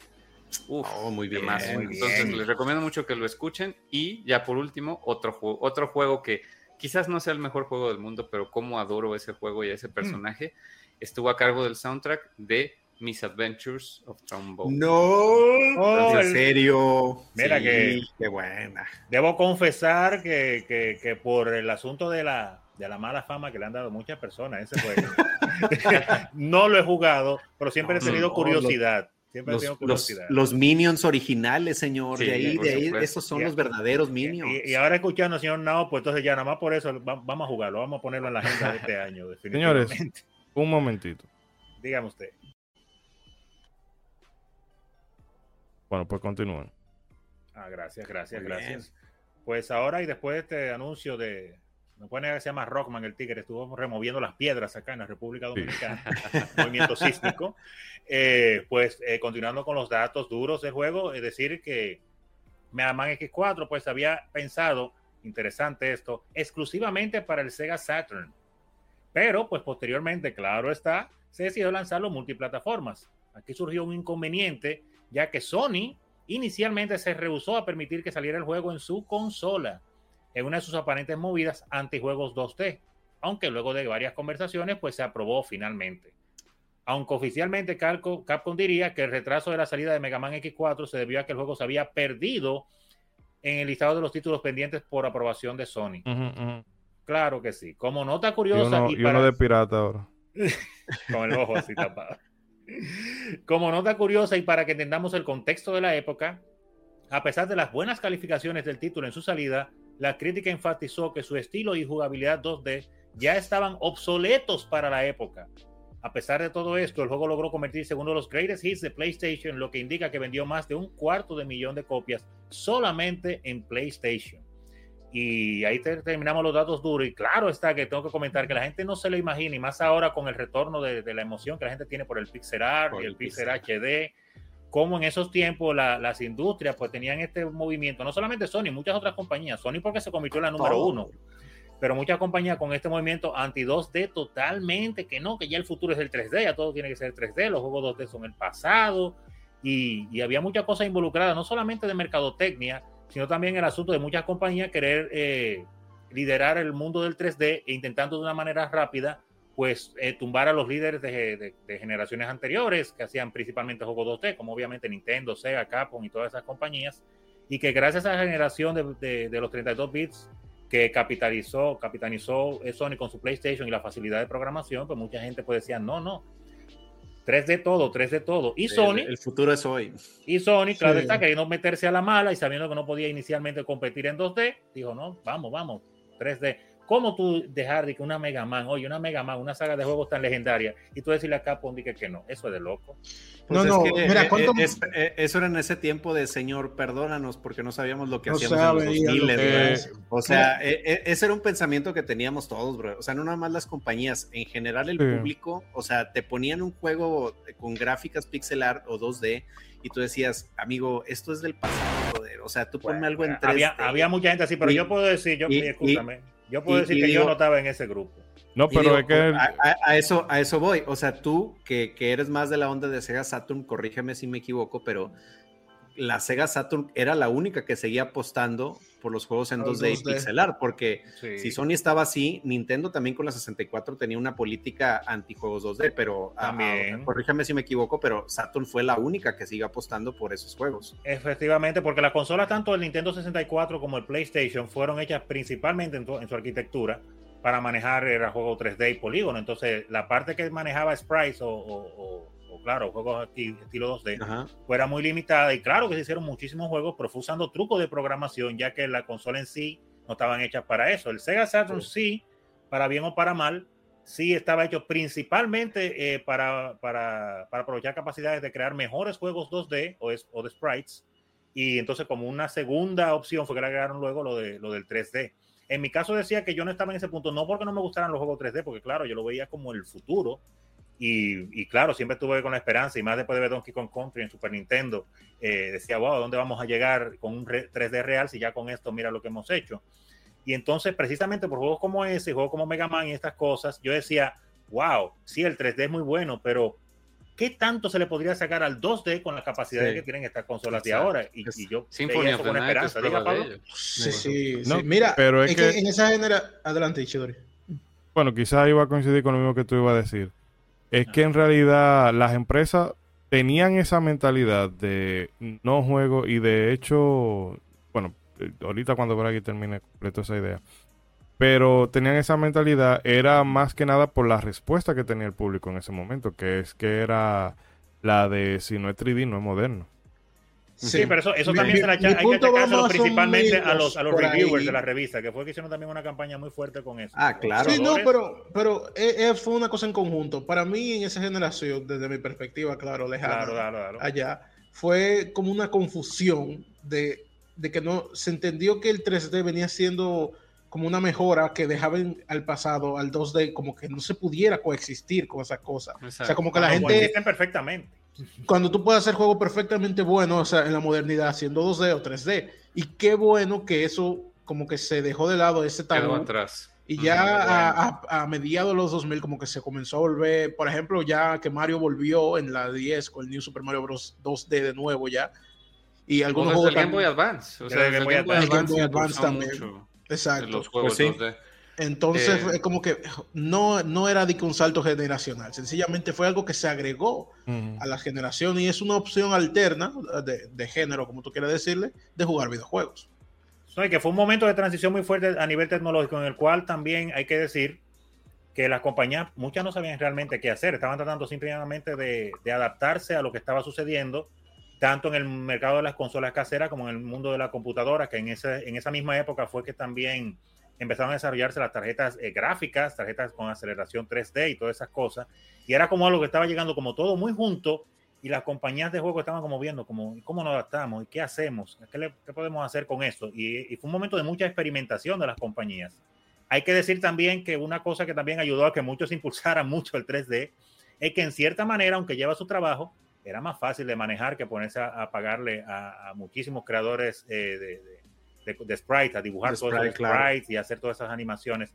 Era más, era más fácil el trabajo. Animar un polígono. ¿no? Que animar un uh -huh. polígono. Aunque haces el polígono, sí te da un trabajo, pero después que ya lo hiciste, ya está hecho, ya el motor Sí, lo puedes mover como tú quieras. Como tú quieras. No es lo mismo con los sprites, que si no gustaron hay que fajarse otra vez ahí a mano sí. y después integrarlo a la PC. Más artesanal. Entonces, mm. el, el, el, componente económico estaba ahí porque que también ayudaba a la empresa a poder realizar juegos más fácil. Fue una, fue una época fuerte, pero es increíble que en ese momento, miren, Sony iba a rechazar un gran juegazo como ese. No, pero espérense, porque ahí me interesaría comentar que ah, no, diga, a, lo mejor, a lo mejor vemos a Mega Man X4 como el primero de, de una trilogía, sí, que es X4, bueno, sí. X5, X6, Ahora lo de la generación de Mega Man en el PlayStation.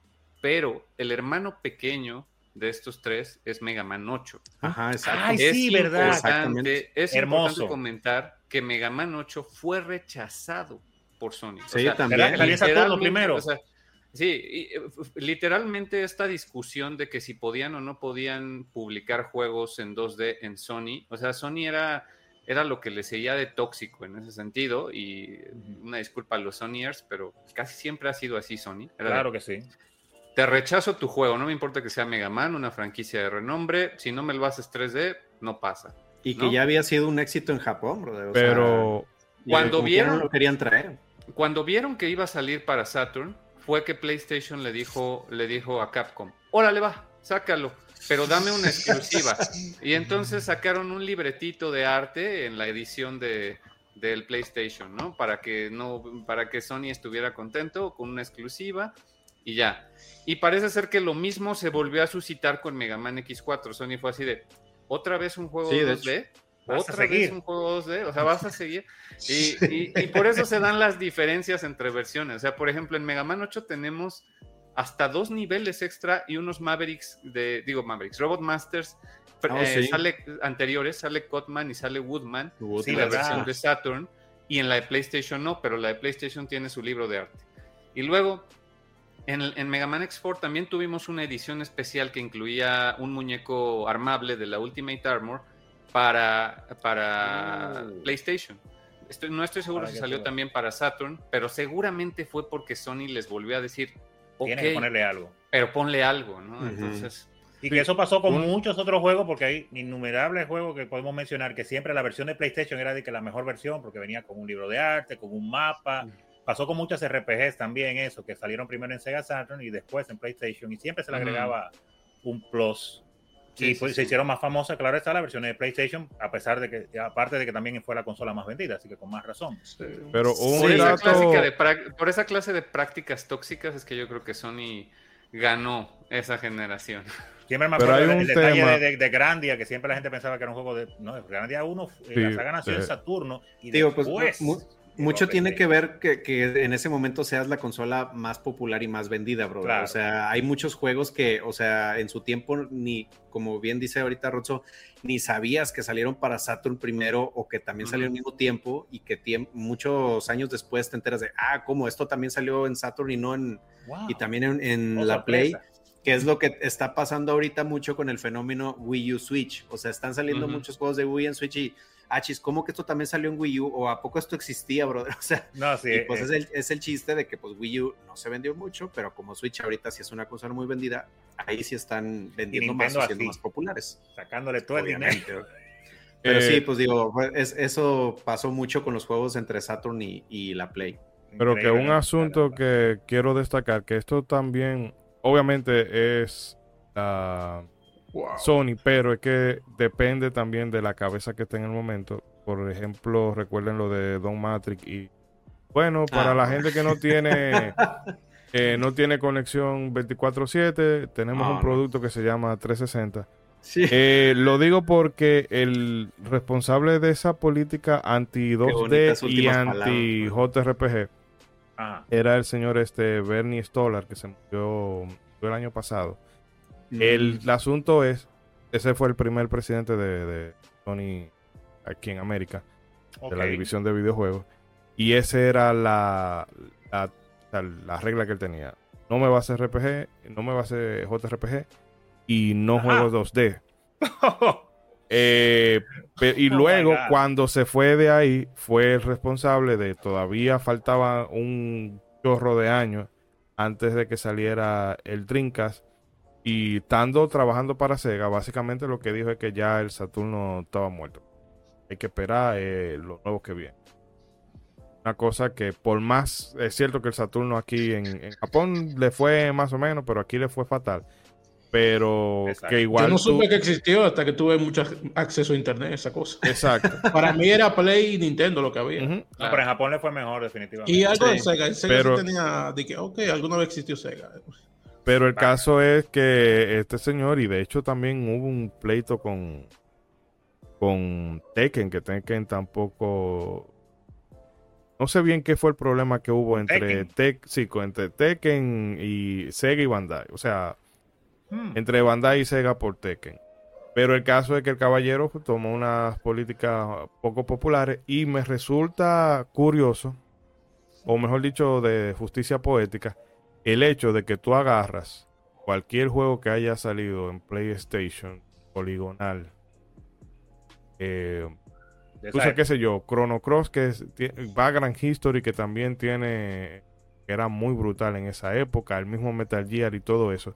Y tú los comparas visualmente, visual y jugablemente, eh, eh, al lado de Mega Man X4 y no han superado la prueba del tiempo en ningún sentido. Los píxeles se mantienen más increíblemente. El, el, pixel art siempre va a envejecer mejor. Claro. increíblemente. Sobre todo que ese, eh, que ese low poly de esos años, bro. El, mismo Mega Man de, esos años. No te vayas con otras compañías, o sea, juega Mega Man Legends hoy en día y yo realmente, o sea, me cuesta trabajo, ¿no? Que mira, todavía sí, es, sí es cierto que el, el, el, cel shading de Mega Man Legends eh, ahorita ya se ve un poquito viejito, pero aún ese cel shading se aventaron un muy buen trabajo, ¿verdad? Sí, sí. En comparación de muchas cosas que había en PlayStation, o sea.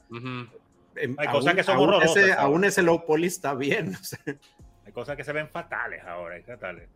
Pero es, para que vea cómo estaba la cosa. Imagínese, Ishidori, usted que lo ha dicho tantas veces, que el mejor Final Fantasy de PlayStation no hubiera salido porque iba a tener sprites que el Final Fantasy Tactics. Entonces, y bueno, y, si hubiesen quedado sin cosas como por ejemplo Valkyrie Profile. Imagina, ay Dios mío, que no hubiera Una brutalidad, o sea, oh actualmente. porque tenía sprites. eh, es cosa... Dios mío. Oye, son cosas muy de la época realmente. La gente, lo digo que por eso también lo hablábamos en el programa del Tier List, eh, que causó un éxodo masivo de personas. Vuelvan, por favor. Eh, Vamos a hacer otro tier list como a ustedes les gusta. Cuando salió Wind Waker, la gente se llevó la mano a la cabeza porque ¿cómo van a hacer una vaina eh, con animaciones 2D si el futuro es polígono, si el futuro es 3D, bla, bla, bla, y todo eso, sí. Y al sol de hoy, o sea, Wind Waker se ve, ya no hablemos de la versión HD. Quisiera que nos contaran cómo fue su primer contacto con este juego y voy a empezar, a menos que con nuestro invitado, el, señor Pablo Naop. Eh, Pablo, cuéntanos, primera experiencia con Mega Man X4. Muchas gracias eh, por cederme a mí el primer puesto, porque yo creo que todos tienen cosas muy interesantes que decir. Eh, más para los que lo experimentaron en su época, ¿no? Que creo que sí va a haber aquí algunos. Yo en lo personal les tengo que confesar que no lo experimenté en su época. Aquí viene, aquí viene el momento Latinoamérica. Eh, yo después de, eh, afortunadamente alcancé a tener un Nintendo 64. como, como debe de ser, como debe de ser, como debe de ser. Pero nunca en la vida tuve un PlayStation. O sea, nunca jamás en la vida tuve un PlayStation. Mi primera consola de PlayStation fue el PlayStation 2. Eh, y ni se diga un Saturn. O sea, un Saturn No, aquí en México no se veía eso. aquí era leyenda urbana. Eh, de hecho, el único. a mi alcance, pero. yo, Saturn conocí tres, realmente. Era el que mm. El que todavía tiene Biancer, el que tiene o tenía Manuel, un amigo mío, y Wilson, otro amigo de nosotros. Son los únicos tres Saturn que yo vi aquí. El único Saturn que yo vi, lo vi en la yo chiquitico buscando cinta para mi Game Boy Advance en la pulga. Vi como un control y yo ni siquiera. Después fue que yo me enteré que eso era un Saturn y yo dije, oh, ah, esa es. sí existe. Sí, exacto. Yo llegué a ver este Saturns, pero no, de, más bien consolas de Sega, más bien que fue la anterior, la Mega Drive, más bien la, la vi en casa de alguien, ni siquiera recuerdo, pero ya el Saturn, no. Y este, entonces mi primera experiencia con PlayStation en general fue por medio de la emulación. Por allá de, yo creo que el año 1999, fue cuando yo me hice de Blim. Y ah, empezamos a. Uy, legendario, bro. Claro, empezamos a comprar discos en, en, las pulgas, como le dicen, en el tianguis, etcétera. Eh, mi primer Final Fantasy fue Final 8. Nunca había jugado un oh. Final Fantasy, el primero fue Final 8. Me enganché completamente. Por eso también es mi favorito. Y. Eh, me dice. y justamente yo pasé muchos años, eh, pues, enojado con Capcom mm. por abandonar a Nintendo, por ya no continuar la saga X en, en, mi consola de Nintendo, ¿no? Entonces, cuando tuve esta oportunidad, pues lo primero que hice fue en el año 2000, más o menos, yo calculo, conseguirme justamente X4 y X5, que eran los que hasta ese momento, pues estaban eh, finales del 2000, seguramente, eh, principios del 2001, quizás, fue cuando ya me hice con X5 y X4.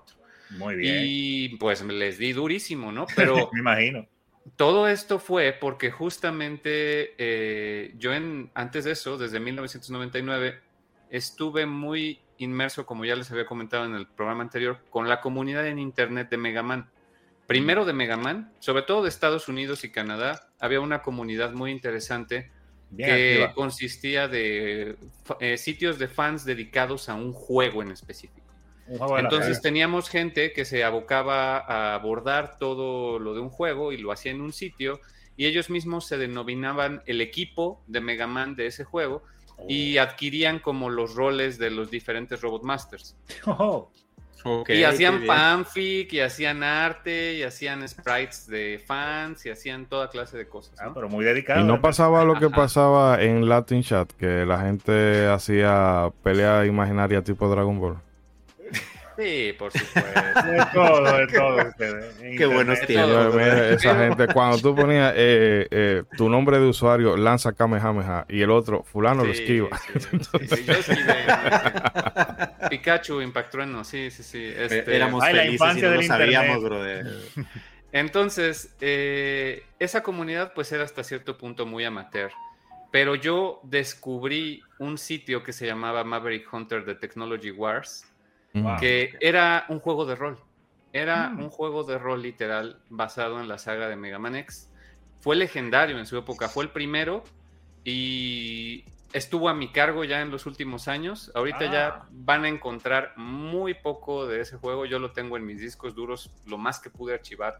Yo era el archivista, yo era el webmaster ya en ah, sus últimos años. Te metiste y te, cogiste el bañado.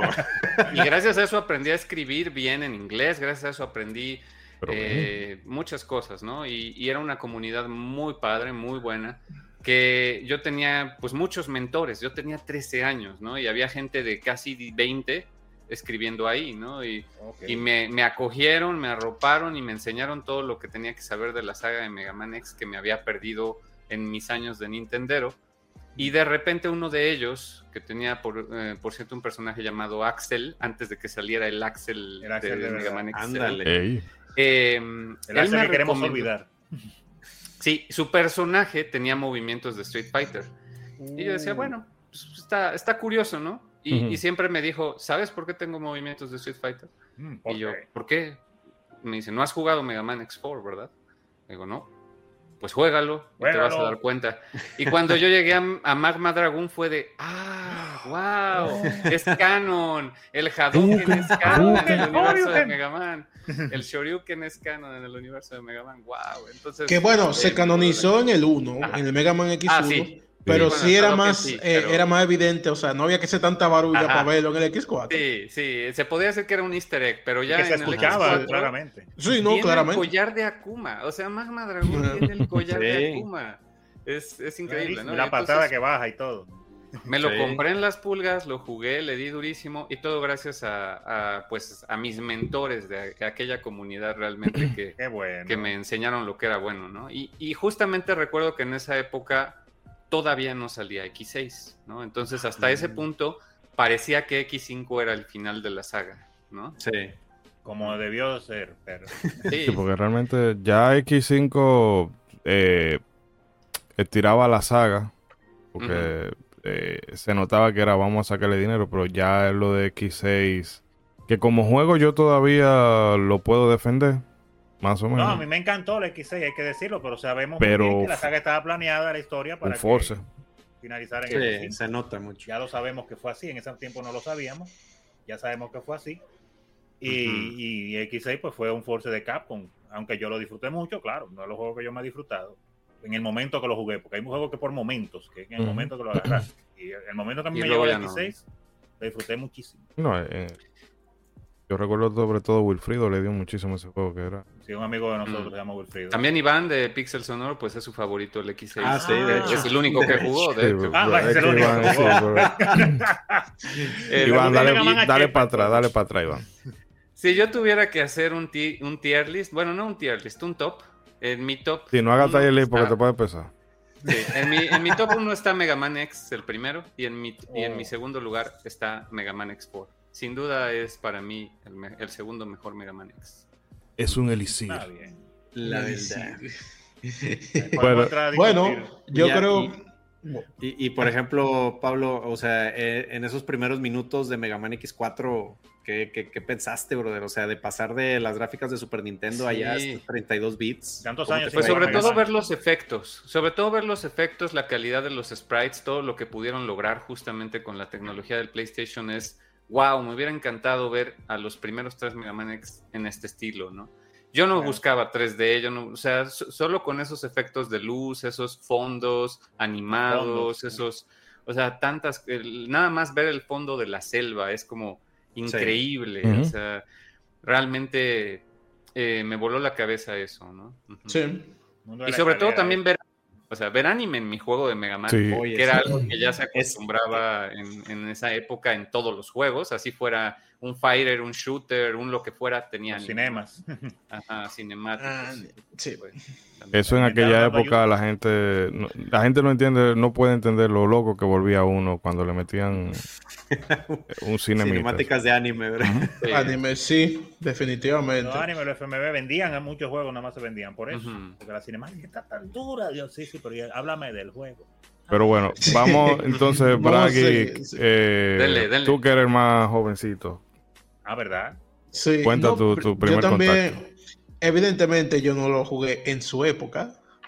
En, mi caso, y tardé un poco en jugarlo, a pesar de que cuando ya, ya estaba en el mercado, no porque yo fuera de que, ah, yo soy Nintendo y yo no juego nada de Play. Mm. En, mi, en, mi, en mi situación, yo todo lo que viniera que sea de jugar, yo lo cogía. Podía ser de Play, de Xbox, lo que sea, hasta, la calculadorita esa que... Tú, jugabas y punto. exacto enciendo juego. Pero resulta que me pasó algo a la inversa con, un, con una página web, un sitio web, que en el caso de Pablo, lo, como lo incentivaron, ¿no? En mi caso fue al revés.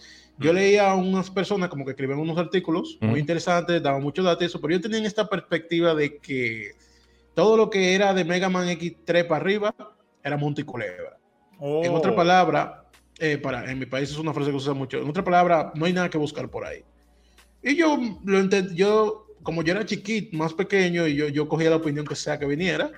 Hay unos manganzones ahora que siguen haciendo eso, ¿eh? Hay que madurar, señor. Saludo a la gente que acá pues sí, entonces yo decía, bueno, yo son tienen experiencia, es verdad lo que yo tengo que estar diciendo. ¿no? Vamos a llevarnos de ellos. Y efectivamente yo, eso no aparecía en ninguna consola de Nintendo. Yo decía, ¿dónde está Mega Man X4? Eso no está aquí.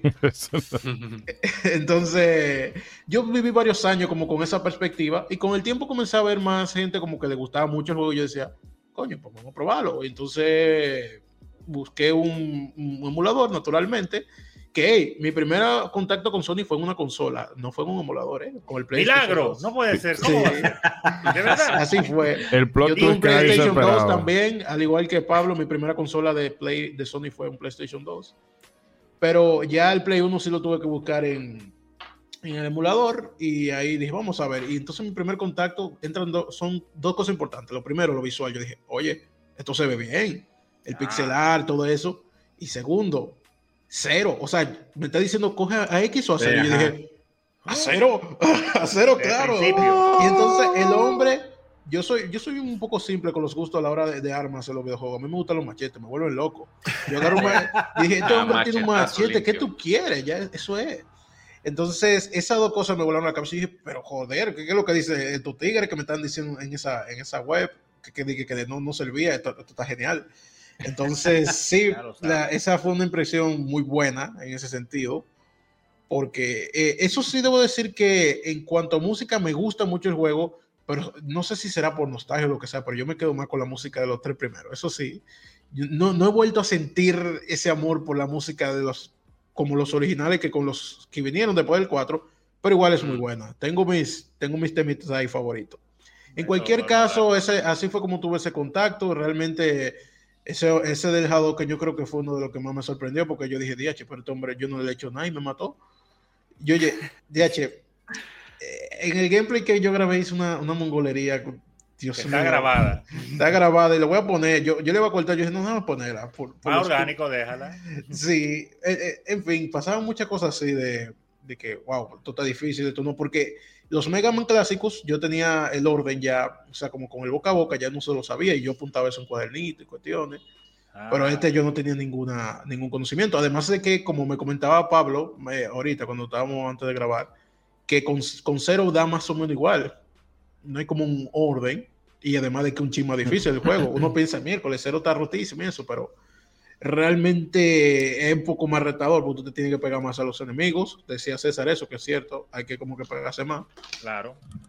Pero sí, fue una muy buena impresión y yo dije, y sí, siento que después de la X4 todos los juegos que le siguen son o igual o inferior, pero no creo que haya ninguno que sea superior, en mi opinión ya. Pero, y bueno, hay uno que le cae un poquito, pero bueno, ya eso es otro tema. Nada, les doy el turno entonces a César para ir mezclando las cosas. Ok, eh, pues bueno, igual, fíjate, me da mucha risa lo que, lo que dice Pablo y ya me hace sentir menos solito en el mundo, porque en, en, ese tiempo también transicional del Super Nintendo, que pues prácticamente yo me enamoré de la saga X en el Super Nintendo, fue una de mis sagas favoritas en, ese, en esas épocas. Entonces, cuando transicionamos al Nintendo 64, yo digo de que, eh, o sea, me quedé como el meme de John Travolta, de que, y Mega Man, compadre, ¿qué, qué ¿Dónde pasó? Está? ¿Dónde está Mega Man X, carnal? Y, y eh, ver ese sentimiento de que llegaba la Play y ahí tú sí veías el Mega Man X4 y tú no, o sea, sí sentías como un tipo de recelo de, ah, porque ellos tienen Mega Man y yo no, maldita sea. O sea, no, tranquilo, tú sí tienes una. Aquí tienes Mega Man en 3D. ¿eh? Y Mega Man. Mega Man Aquí tienes Mega Man 64, no, Mega Pero salió después.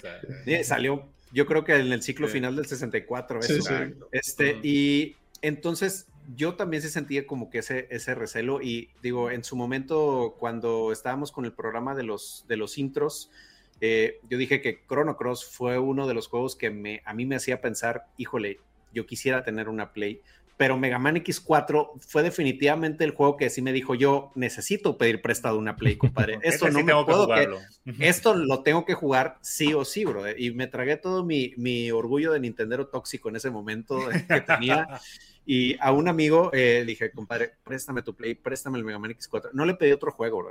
Nada más le pedí ese, ese, ese es el que quiero jugar. qué querías más? Sí, no, no, exactamente. Y en ese momento fue cuando, bueno, las primeras veces que yo llegué a jugar Mega Man X4 fue en casa de unos amigos que sí tenían Play, entonces yo iba y nada más tenía ahí por ratitos lo jugaba pero fue con uno de esos amigos que se les dijo, no seas gacho, préstamelo, préstamelo para jugarlo. Eh, y entonces obviamente, pues cuando ves primero esa entrada con el intro de anime, o sea que sí, la neta te vuela la cabeza porque en ese momento era como que los primeros booms del anime eh, que, teníamos este, en, los medios.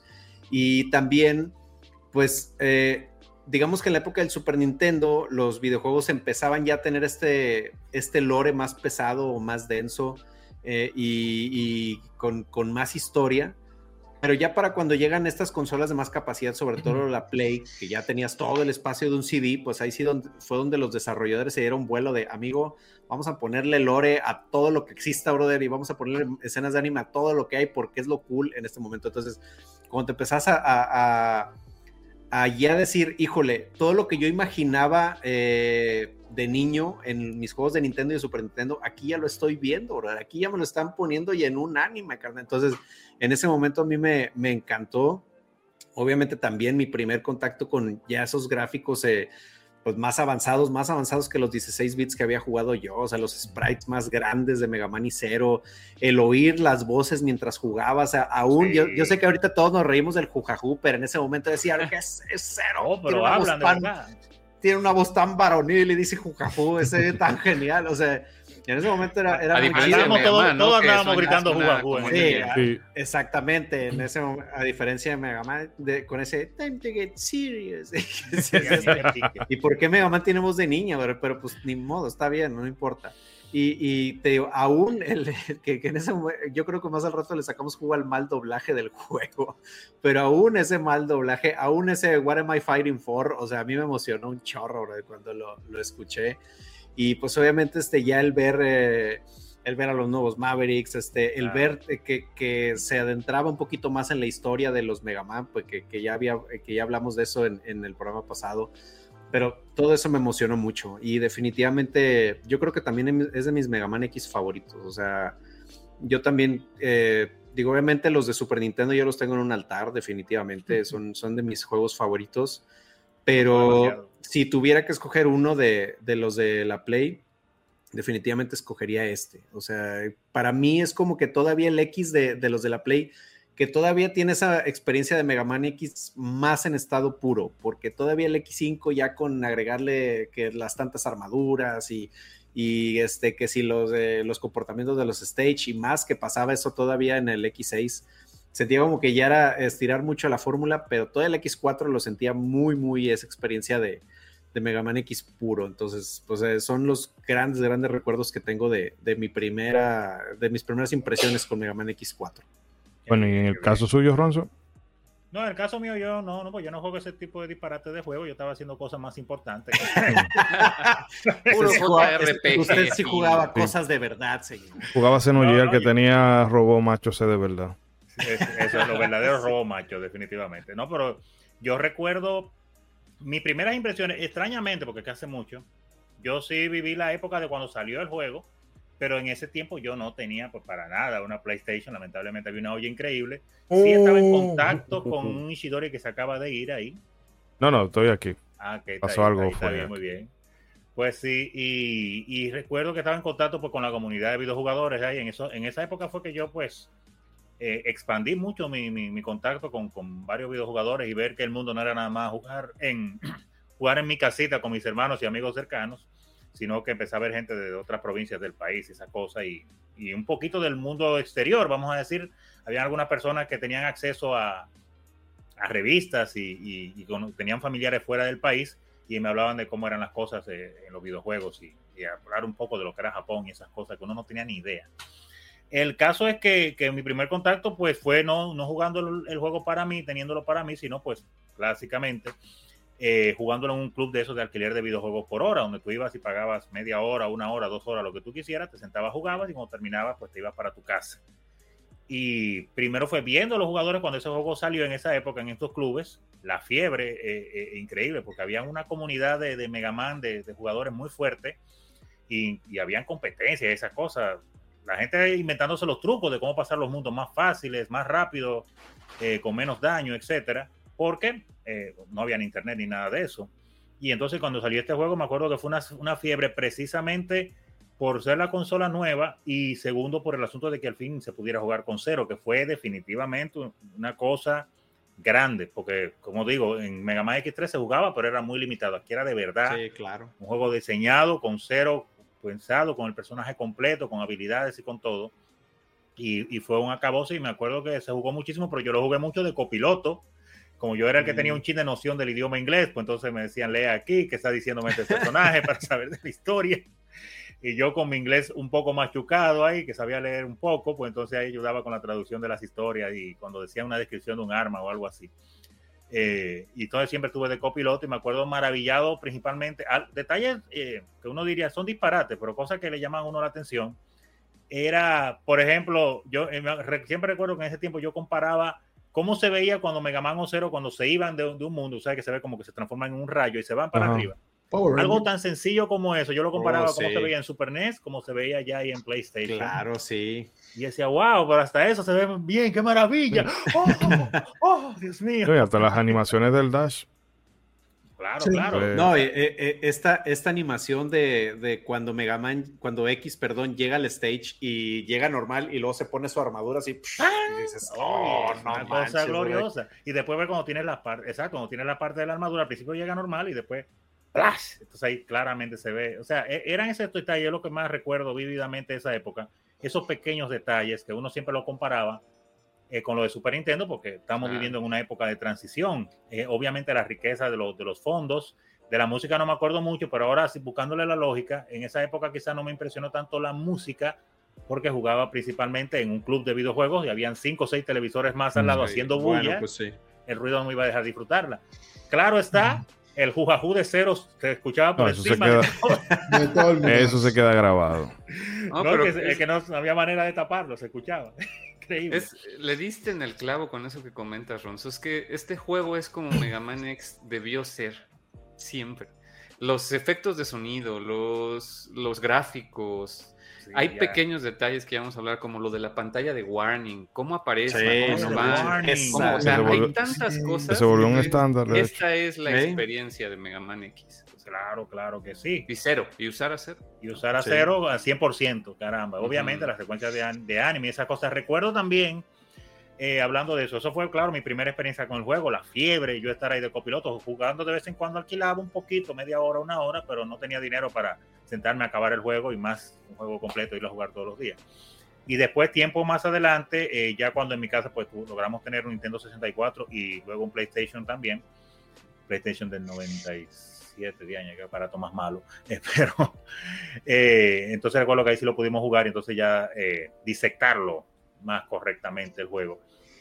Y, y qué digo, eh, iba a decir un dato importante ahora. Pero... Ah, no, iba a decir que después también cuando mi hermano eh, después logró conseguir el Sega Saturno, siempre recuerdo, creo que lo conseguimos primero o al mismo tiempo, no recuerdo bien, hace mucho. Pero recuerdo que comparé la diferencia de, de, de, de mm. ciertas voces que sonaban diferentes y que en Sega Saturno oh. fue que yo jugué primer, por primera vez eh, Mega Man 8 entonces yo comparaba Mega Man 8, que está basada en la Mega Man clásica, con Mega Man X4, que está basada en la Mega Man más moderna, y entendía que la Mega Man 8 se veía mejor por las animaciones que tenía, la cantidad de cuadros por eh, de frames, de cuadros que tenía las animaciones de los personajes y de muchos enemigos. Y decía, pero qué raro que este juego que está basado en la, en la, saga clásica se ve mejor que, la, que, que, la, que el más avanzado. Ese era mi entender en ese tiempo. No es que se vea mejor, porque ya es objetivo y después entendí que también eh, se le puso un poquito más de trabajo a ciertas animaciones en Mega Man 8, eh, precisamente porque fue una edición de aniversario de la saga. Mm. Era, fue por un aniversario de la saga de Mega Man que Capcom hizo Mega Man 8 y le puso pues doble extra empeño a todo lo que tiene que ver con animaciones y otras cosas. Y por eso pues es que sí. hay muchas cosas que se ven tan fluidas y tan bonitas en Mega Man 8. Eh, en, en, comparación a otros juegos que están más hechos al, al vapor, más eh, vamos a poner lo necesario para vender. Mm. Sí y, y recuerdo esas impresiones, pero recuerdo que lo disfruté mucho. Recuerdo que, como siempre, eh, yo, a pesar de que soy fanático de cero, claro que sí, pero en jugabilidad yo siempre he sido ñoño con Mega Man y las piezas de la armadura. Entonces, eh, recuerdo claro. cuando yo lo jugaba, la, la ceromanía pues continuaba encendida hablando de estos juegos y yo decía, wow, pero me tienen abandonado. Ese sentimiento de, de, de, como, wow, me da pena el pobre Mega Man que casi nadie lo usa. Entonces yo siempre jugaba con Mega Man a propósito aunque me gustaba cero, porque decía que no lo quieren usar, hay que usar a Mega Man también. Mm. que, ahorita que estás hablando, que estamos hablando de las primeras impresiones y hablando un poquito de la música, no sé por qué, pero, o sea, de esas primeras veces que jugaba Mega Man X4, las dos rolas que, que, para mí en ese momento eran como que las que más me impresionaron y las que más se me quedaron en la mente era la de la de la pantalla de selección, porque pues obviamente esa primera pantalla de selección cuando dices, no manches, puedo elegir a cero, o sea, como que esa música de, de pantalla de selección siempre se me quedó el pam para tan, tan, esa.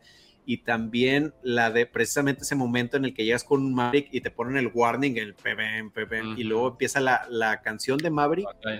No, le batalla contra Maverick, entonces no sé por qué, pero esas dos canciones son como que las que en mi primera experiencia, las que más me gustaron y las que siempre me, me acuerdo más de, de X4. Tú sabes que también un efecto, en este caso no música, pero un efecto de sonido ahora que recuerdo, que se me grabó en ese tiempo y obviamente porque estaba en PlayStation lo pudieron poner ya, más capacidad de sonido, era cuando aparece la pantalla de título que decían, el, o lo dicen el nombre. Ah, claro. De Mega Man X. Web Spider. No, no, no, el título del, del juego. ah, no, no, yo, yo decía en general, claro. En general, pero que recuerdo que eso se me marcó mucho porque primero me impresionó y por alguna razón me encontraba cool esa voz. Entonces, cada vez que iniciaba el juego, yo esperaba ese momento así para yo cantarlo. Claro. Para poder darle, si no, no le daba estar. Evil. Sí, sí. sí, es que. Pero sí, ese, pero caramba. no, pero, que eran, los, eran los 90, eso era la novedad. Mega Man X4, sí, no, era genial, brother. Sí, sí, sí. Yo me todavía siento, todavía que lo jugué en Switch, pero sentí bonito cuando escuché Mega Man X4. Dije, sí, sí, como, y entonces como esa voz como un poquito digitalizada, que claro, está bien hecho y correcto porque estamos hablando de un juego que habla de ¿sabes? un futuro, tecnología y esas cosas, pues eh, tiene su propia identidad y, me encantaba, mm. me encantaba. Que era después, era parte, parte del sonido de Capcom en muchos juegos, pero Mega Man pegaba mm. de manera maravillosa. Recuerdo y ahora que estamos mirando en pantalla eh, que ese jefe que están viendo ahí, que es el, ¿cómo se llama? El Split, Mushroom.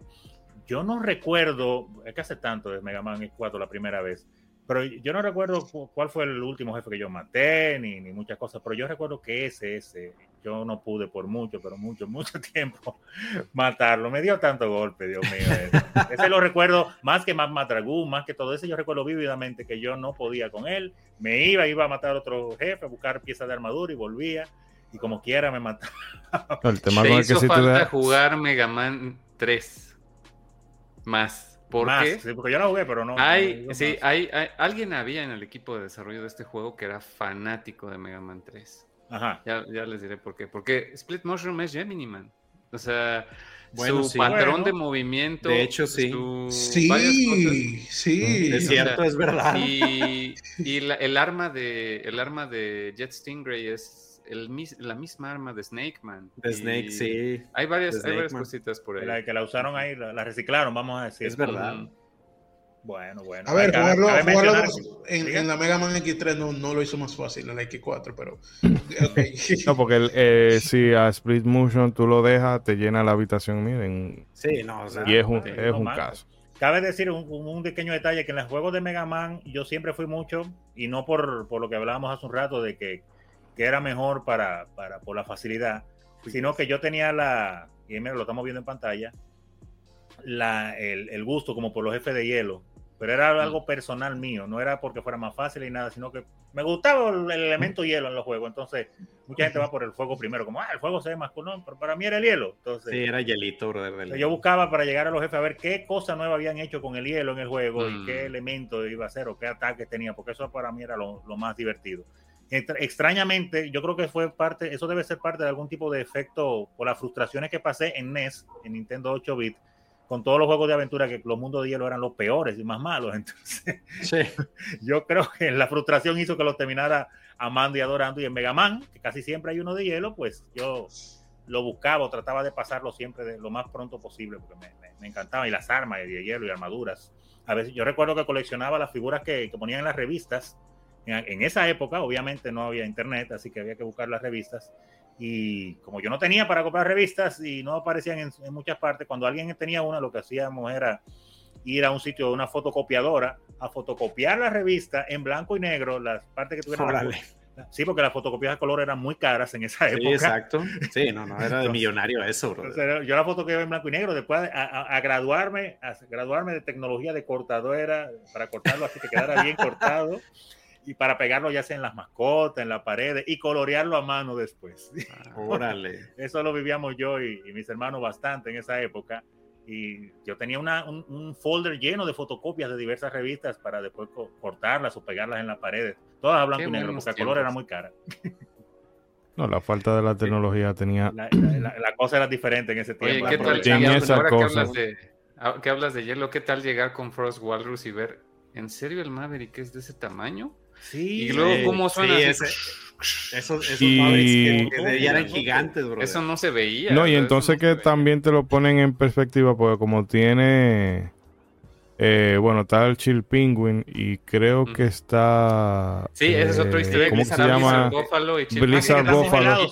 Y, tú ves el tamaño y luego ves el tamaño de Frost Warrior y es un. Exacto, bro. Imponente, imponente. Que, a mí, una de las. Eh, el, o sea, lo que se me quedó a mí de ese juego, más que nada cuando lo, cuando lo jugué, fue el tamaño de los sprites. Porque. Claro, la diferencia. Yo tenía. Eh, o sea, Mega Man X, ese fue un juego eh, que era el típico juego que cuando ya tú no encontrabas qué otra cosa jugar, volvía y te lo ponía y te lo pasaba de nuevo. Lo disfrutaba igual. Exacto. Y aquí, eh, yo también, mira que irónicamente yo, yo lo vine a jugar después, he entrado los 2000. Porque como en esa época de, de Play, usted sabe que uno se la pasó mal con los JRPG y vaina por, por Hubo mucha fiebre de JRPG. Sí. aquí, oye, Square Enix se hizo de, un billete heavy con nosotros, pero el caso es que eh, se, dañó el Play, que incluso no tiene nada que ver, pero recuerdo que al último juego de PlayStation que yo le di en su consola nativa fue el Final Fantasy Tactics, que ya lo último lo teníamos de lado. Sí, había que poner PlayStation de lado para que no se frisara. Para que funcionara. Pero el caso es... calor que le metí a la emulación y conseguí ese CD de, de Mega, Man X4 que me acuerdo, ah, bueno, déjame volver a ver en qué estado está la saga. usted, yo creo. ¿Eh, ¿Cómo? Connectix, yo creo que el que usted usaba el emulador. No, yo creo era el Emu Raiden. Ah, Emu Raiden ya. Emu ah. Raiden ya. Y el asunto es que yo lo pongo y lo primero es eso, le, eh, el tamaño de los sprays, luego el que tú puedas controlar directamente a cero. Y entonces el juego tiene eso de que lo, hablábamos ahorita fuera de cámara, de que muy es la dificultad está como escalonada. No es como que te va, eh, eh, no te va a resultar imposible para nada. Eh, pero el reto va poco a poco, pero la progresión va de una manera que tú puedes, aún teniendo el, juego oxidado, o sea, la, memoria muscular oxidada, o que lo agarre por primera vez a, la franquicia con este juego y tú te la vas a pasar súper bien. Porque, por ejemplo, esa escena, que ese nivel que tenemos aquí en pantalla, el de, el de, Justin Rake, el de la motocicleta, eh, que bebe mucho de, bueno, esto lo han hecho tanto los Battletoads, lo hicieron también eh, la, la y luego, exacto, el Mega Man X2 y, y Shinobi 3 y todo eso pero es divertido y tú te das cuenta de que los patrones son súper aprendibles, que es lo que pasa con algunos juegos, que así ah, que tú solamente tienes que eh, aprenderte el patrón. Wow, gran, o sea, gran cosa me está disculpando, el problema es cómo tú te aprendes esos patrones. Mm. Pero es un juego que tú te la pasas súper divertido porque siempre estás haciendo cosas interesantes. Eh, porque recuerden también que los Mega Man X casi siempre eh, es lo mismo, plataformeo, disparo, plataformeo, disparo. Aquí siempre como que te están poniendo algo, eh, que tú tienes un nivel de la moto, que luego cuando tú vas con eh, el nivel este de, ¿cómo se llama? Peacock. Cyber, Peacock que tú tienes que tratar de llegar al nivel de, de sacar la mejor calificación para que te den premio. de speedrunner aunque no quieras. Exacto. Aunque no quieras, si quieres tener todos los corazones y la Ahí te vuelves speedrunners aunque no quieras. Obligado. Y o sea, es... se ve la escalera con ese efecto que se ve esa escalera. Sí, la, es increíble, maravilloso. O sea que los niveles siempre están haciendo algo para que tú te mantengas eh, en, vamos, como que haya, que haya engagement. sea, para que eh, tú hagas engagement con, engagement con el juego. Y realmente le, digo que yo me quedé tan fascinado con ese juego que esa tarde, fue en una tarde prácticamente que me lo pasé. Te le dio duro, sí. Mm. Claro, porque eso fue... Y ahora, que estamos aquí, señores. Ahora usted no tiene esas habilidades que usted tuvo en esa época. no, pero ahora... Eh, una cosa, señores, para fomentar también el debate en el chat. Ajá. ¿Team X o Team 0? Uf, uf. No, yo soy Team X, yo no voy a dejar al pobre X solo, lo siento. Siempre le he tenido penita. Ah, el Team 0 está demasiado, demasiado. Hay demasiado Team eh, Sí, hay demasiado. Y precisamente, precisamente. Es que seré más cool, hay que decirlo. Seré más cool. Cero es. Sí.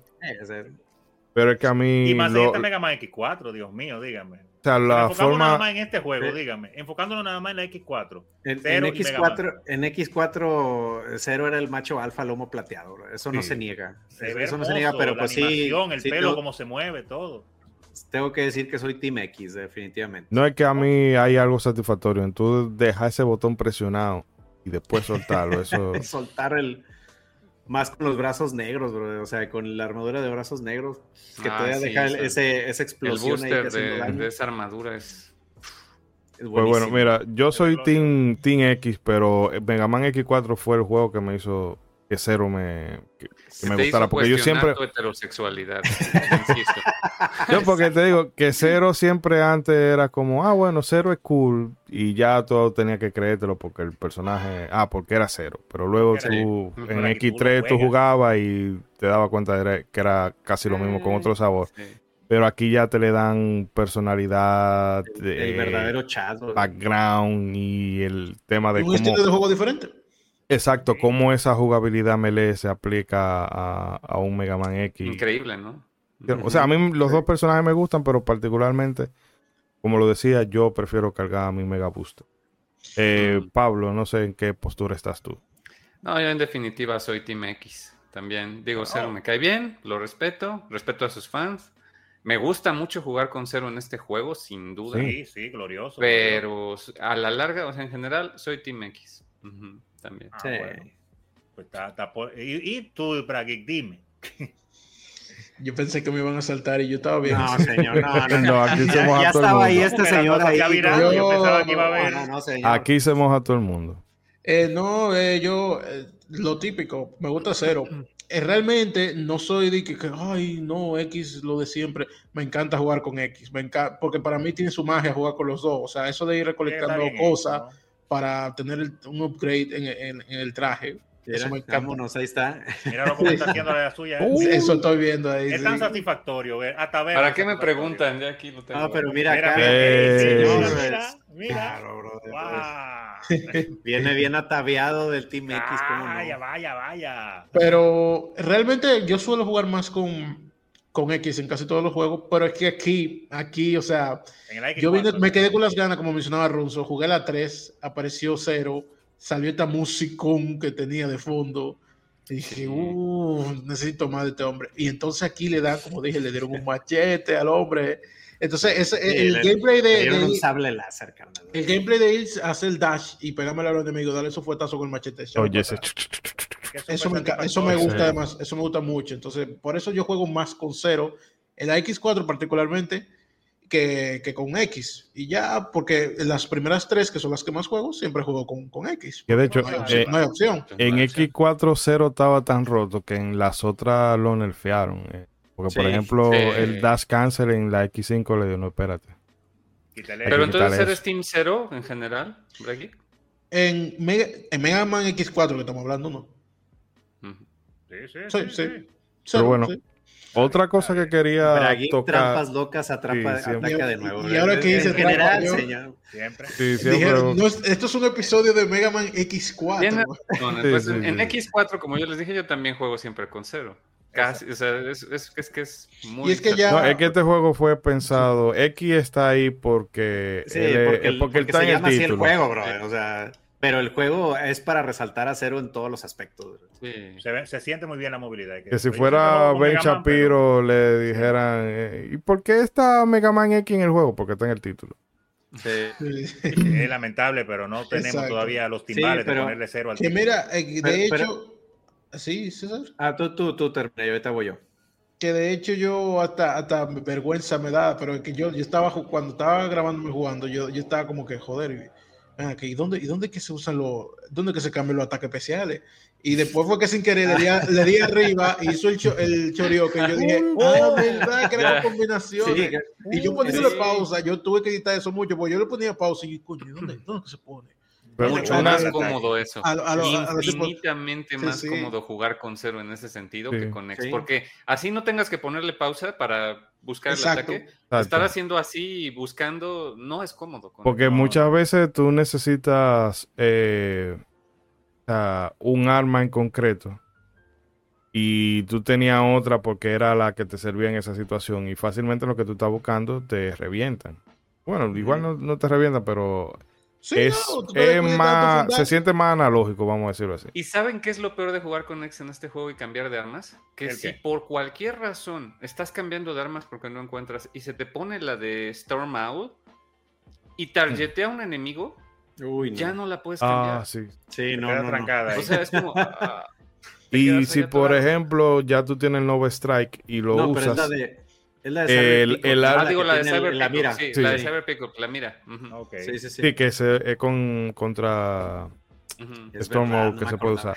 Pero que te digo, si tú usas, si tú tienes el Nova Strike ya y lo usas, el arma que tú tienes eh, desaparece. Entonces tienes tú que volver a estar en esa buscadera. Sí. Uh -huh. O presionar de estar y se Pero un asunto, y bueno, ya que estamos hablando de cero, vamos entonces a abordarlo aquí antes de pasar a lo que le quería preguntar a Pablo. Está bien. Eh, la valoración de, hemos dicho ahorita que la historia de Mega Man X no es una historia para, no es Shakespeare, no okay. es, no es este Ridley Scott, no es nada. Exacto. Pero quisiera que me dieran esa valoración general de, de, la trama y qué le pareció aquí, porque yo creo que este es el juego, como decía, porque en los Mega Man X te dicen, ah, Cero es muy cool, Cero es muy cool, Cero es muy cool, pero tú sentías que lo único que él estaba ahí era para ser el típico Iki de Ave Fénix. Eh, aparezco en el momento crucial, hago algo brutal, me voy y no aparezco por el 99.9% del juego. Exacto. Pero aquí como que te lo y te, lo, te le dan una, un, si sí. te lo vuelven 3D. Es el sí, sí, es que, o sea, en la saga X de Super Nintendo, Zero era más como el Deus Ex Máquina, bro, de las historias. Uh -huh. O sea, cuando X le iba mal o lo estaban a punto de derrotar, salía Zero. Pero acá. Tú siempre decías. Día, tú siempre decías, oye, pero ¿por qué no lo mandan a él mejor? Porque Exacto. Es que, Ajá, sí. eh, yo estoy aquí tan tranquilo. Pero, pero te digo, la, la saga eh, X y en PlayStation viéndola ya desde, de, desde este punto de vista más lejano o, o, más desde 2023, la neta es que pues viene siendo como un puente a muchas cosas de la saga Zero, brother. O sea, no tengo idea si para ese entonces Inafune ya tenía como una perspectiva de lo que quería hacer. No, si él lo quería, no, probablemente sí. Si él lo quería acabar en el 5, eh, posiblemente ya tenía pero, eso en, en... Uh -huh. mente. Ajá, porque, porque aún, o sea, tú ves que le están dando mucho peso a la historia, eh, a Zero, te están desenvolviendo más este, de su background, inclusive, digo, eh, perdón, spoiler alert, pero en el final de X, eh, en la única cinemática anime que tiene X en el juego, este, o sea, a un X le, le pregunta a Zero, oye, brother, eh, si yo me convierto en un Maverick, ¿tú te encargarías de mí? O sea, y X de que, no, y X Zero, perdón, ¿de qué estás hablando, bro? No digas tonterías, no, este, ya vuelve a la base. No, no, no, te estoy diciendo en serio. O sea, si yo me llego a convertir en un porque dentro de la historia te ponen que a X le da mucho, le empieza ya a dar mucho este pánico, o sea, de, uh -huh. de decir, híjole, o sea, es que a lo mejor yo estoy viendo que ya muchos amigos míos se están convirtiendo en Mavericks, entonces, ¿qué, qué, qué evita que yo me convierta en uno? Entonces, eh, le, le, le, da esta pregunta, espérame, le da esta pregunta a X, a Cero, y ahí es donde dices, no manches, o sea, aquí está la semilla de la saga Cero, brother. O sea, porque eh, en lo que comentamos en el programa de, de, de, esa saga es que originalmente se tenía planeado que el verdadero villano de la saga fuera X. X. En un X ya paranoico de, de, todas estas guerras Maverick, que, que, al último se hacía malo, pero pues ya después Capcom este, no dejó hacer eso a, a Inafune. Pero aquí te das cuenta que estas, estas, semillitas de Lori ya estaban puestas desde aquí, brother. O sea, y en lo mucho de, de X5 también. Y pues X6 ya sabemos que hizo un despapalle, pero aún dejó este cosas para, para la saga cero. Claro. Eh, pero yo creo que X ese miedo lo tenía muy infundado. Porque la razón principal por la que él no se iba a volver un Maverick es porque no lo hizo el Dr. Kane. Sí. porque el, el, Dr. Kane yo no entiendo. O sea, él hace a Sigma, se le vuelve malo. Ah, bueno, está bien. Déjame hacer uno que cure a todo el disparate que hizo Sigma. También se le vuelve malo. Eh, pues ahora me han salido todos los robots que yo hago malos, pero se me ocurre la genial idea de hacer un ejército de, Entonces, eh, de por Dios. Eso es lo que pasa cuando pones un arqueólogo a hacer el trabajo de un científico, brother. Criminal. Pues mire, realmente creo que nunca se ha definido realmente bien qué es, eh, qué es ser un Maverick, ¿no? O sea, llegan momentos en la saga de X donde justamente este es un muy buen ejemplo de cómo se vuelve esto como, como la cultura de la cancelación.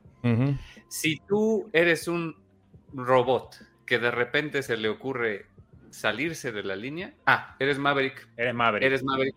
Y eso es lo que pasa con la Replicors aquí. O sea, les, los dicen que son Mavericks nada más porque los inculpan y es todo un tema. Entonces, justamente esa ambigüedad moral de qué es un Maverick eh, no, no quiere decir, o sea, X por supuesto que se puede volver un Maverick bajo esa definición. Bajo esa definición. En la que no es un virus, en la que simplemente es un robot loquito que mata gente. Eso a mí... Tú sabes, eh, y para complementar eso que tú dices, que cuando se recurrió a lo de que Sigma es un virus y contamina todo, le quitó como ese, ese, ese, vamos a decir, ese dilema filosófico que te presenta X4. De qué pasa si yo me vuelvo. Entonces ya no es que tú te conviertas, sino que algo te quitan la agencia, de que algo es que te manipula y eso. Eh, ya no hay una diferencia ideológica ni nada por el Exacto. Sí, exacto. Que creo que son de las cosas que, sí, que creo que X5 hace mal. X5, la X5 hace cosas muy bien, pero otras veces como que tú dices eso no era necesario de hacer. Es que, es que ya se le habían acabado las excusas de cómo revivir a Sigma, que mentira, siguieron ah, teniendo más. Es que, es que todo lo terminaron dirigiendo mucho con el virus Sigma, porque, o sea, supone que pues digo, por ejemplo, si volvemos a la saga X de Super Nintendo, Bile, eh, él, él, simplemente es un vato que, quiere hacer maldades, bro. O sea, ni siquiera se había infectado y ni siquiera estaba el virus Sigma para ese entonces. Exacto. Este, y, y, todavía este cuestionamiento de si es el virus o si es el mismo robot, es el mismo reploide que se hace malo, todavía se acentúa más, me voy a adelantar un poquito, pero en X8. O sea, que es donde se supone que este virus está más erradicado y y es donde ya se empieza de que no, brother, o sea, a mí no me infectó nadie, o sea, yo simplemente no estoy de acuerdo con lo que está haciendo la, gente. Y sobre todo, eh, hay, muchas flaquencias en la historia de X4, porque precisamente este conflicto de la Repliford con los Maverick Hunters es como de, eh, a, ver, ¿tú qué estabas haciendo aquí? Pues yo nomás vine, eh, pero bueno, entonces ya eres sospechoso, Ven, vente conmigo este, para que te interroguemos. No quiero ir. Pues no voy a, pues no quiero ir. pues si no vienes vas a ser Maverick. Pues no me importa, lo soy, porque un soldado jamás, eh, bueno, mira. jamás suelta las armas. Y es como dices de que. hay que ver, hay que ver qué tanto se perdió en la traducción. Porque, sí, también. Ah, bueno, también. Eh, cuatro de los Mavericks aquí son Repliforce y cuatro de los Mavericks aquí son eh, esbirros de Sigma. Son Sigma, ajá. Porque decían, soy de la Repliforce, pero en realidad eran esbirros de Sigma. Y creo que Magma Dragoon ni siquiera. Magma Dragoon era hasta un Maverick Hunter. Magma Dragoon era, un Maverick, Hunter, Y, resultó que era un esbirro de Sigma. Pero. De la unidad 14 eh, de los Maverick Sí. Pero este Split Mushroom, eh, Cyber Peacock y no me acuerdo cuál es el otro. Eran Repliforce, pero en realidad eran eran espías de. Eran espías, ¿no? Entonces. Del hombre encapuchado, porque recordemos que aquí es el hombre encapuchado. ¿Quién será? A mí, me da tanta risa como. Lo ponen como que uno no va a saber quién es. trata, de, trata de ingenuamente tenerte este plot twist de quién será ese hombre encapuchado. Oh, sorpresa. ¿Quién, es ese hombre? Y, sobre todo, me da mucha risa con, cuando vas a enfrentar precisamente Split Mushroom que, que te, tienes este diálogo con él de este... ¿Y, quién te envió? Este, o, él empieza a dar un diálogo con X de... A mí me, me encargaron destruirte y X de que... ¿Y quién te encargó de destruirme? No te puedo decir, o sea, y volteas a su barra de energía y está el logote de Sigma ahí. Amigo, ya, hay un momento en que la historia X4 quiere insultar tu inteligencia. Y dices, no, así no, carnal, así no hagamos. No, yo me imagino tirando su juego ellos cada, cada año, como que miércoles, Colby ya no va a ser el final de aquí. Señores, tengo una buena idea, adivinen. Sigma. Otra vez. y, si encapuchamos a oh. Sigma para que sea un plot twist. Oh. no, que yo imagino el meme de, señores, necesitamos aumentar las ventas de Mega Man, del próximo Mega Man X. ¿Qué proponen? Eh, más Maverick, eh, más final alternativo y el tigre. Y si ponemos otro villano que no sea Sigma, ¡plá! Tirado por la, Mira, y lo intentaron, lo quisieron hacer, empezaban. En Mega Man X5 tenemos al Yellow Devil, bueno, el Shadow Devil, y sale la cápsula de Cero y la cápsula de Mega Man y la W. Y mm. Sigma te dice: Ya estuve hablando con el doctor y ahora los dos te vamos a partir tu madre. Y, finalmente no llega nada, nunca mm. llega Willy, nunca llega nadie. Vuelve, sí. Y luego otra vez en el 6 Gate, ¿no? Y resulta que también Willy está por ahí. Y luego, y así, y así seguimos, y así seguimos. al final los últimos remanentes de Sigma todavía. Y en la 8, en la X8, tú que la mencionas un rato, yo no lo he jugado. Todavía está entonces Sigma y el virus. No, ahí lo invierten un poco. Ahí es donde dicen, mira, el villano es otro, pero ese villano agarró a Sigma y, y se le hizo chistoso ponértelo para que lo enfrentaras. Entonces ya ah, está superditado Sigma. Sigma es el jefe, el, jefe semifinal. El jefe final es otro. Por primera vez. Pero ahí está por milagro. Pero ahí está Sigma, no puede no estar Sigma. Hasta está Bail, porque tiene que estar. Sí.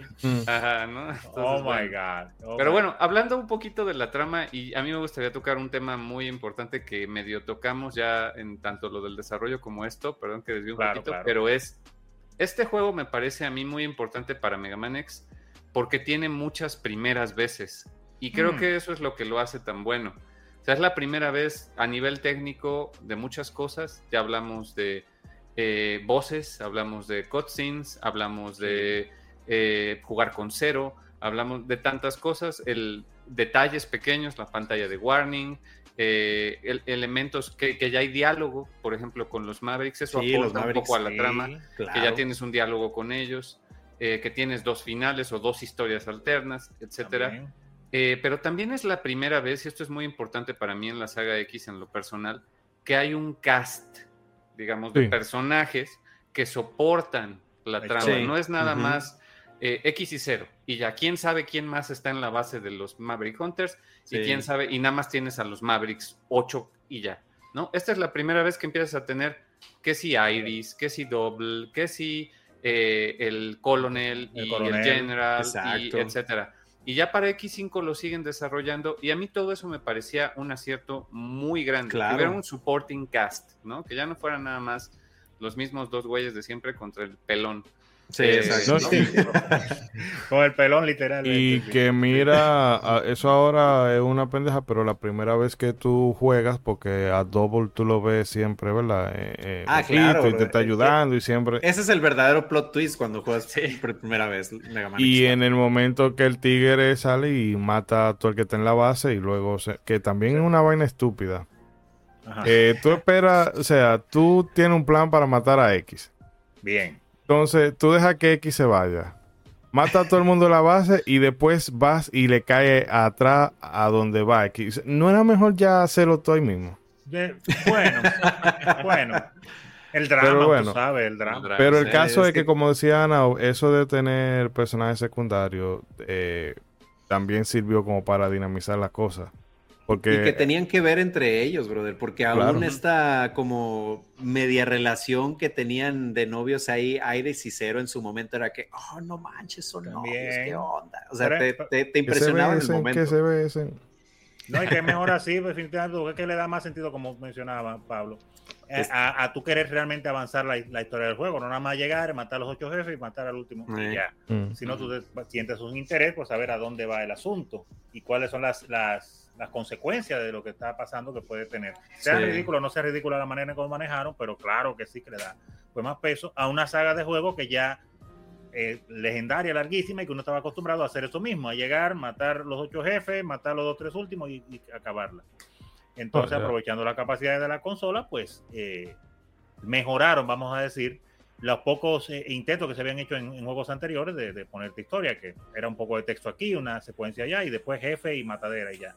Pero aquí entre secuencias de animación y, y, un texto más dinámico con esas caras y esas cosas, pues claro, se ve muchísimo mejor en estos 32 bits. Así es que... que, hablando, de, que hablando de todo eso, hay que hacer mención especial de What Am I Fighting For, brother. O sea, esa escena, esa escena es de Oscar, carnal. Es de, denle el Oscar y denle todos los premios que, eh, el actor de Es que el actor de doblaje, ni, o sea, él ni lo estaba intentando.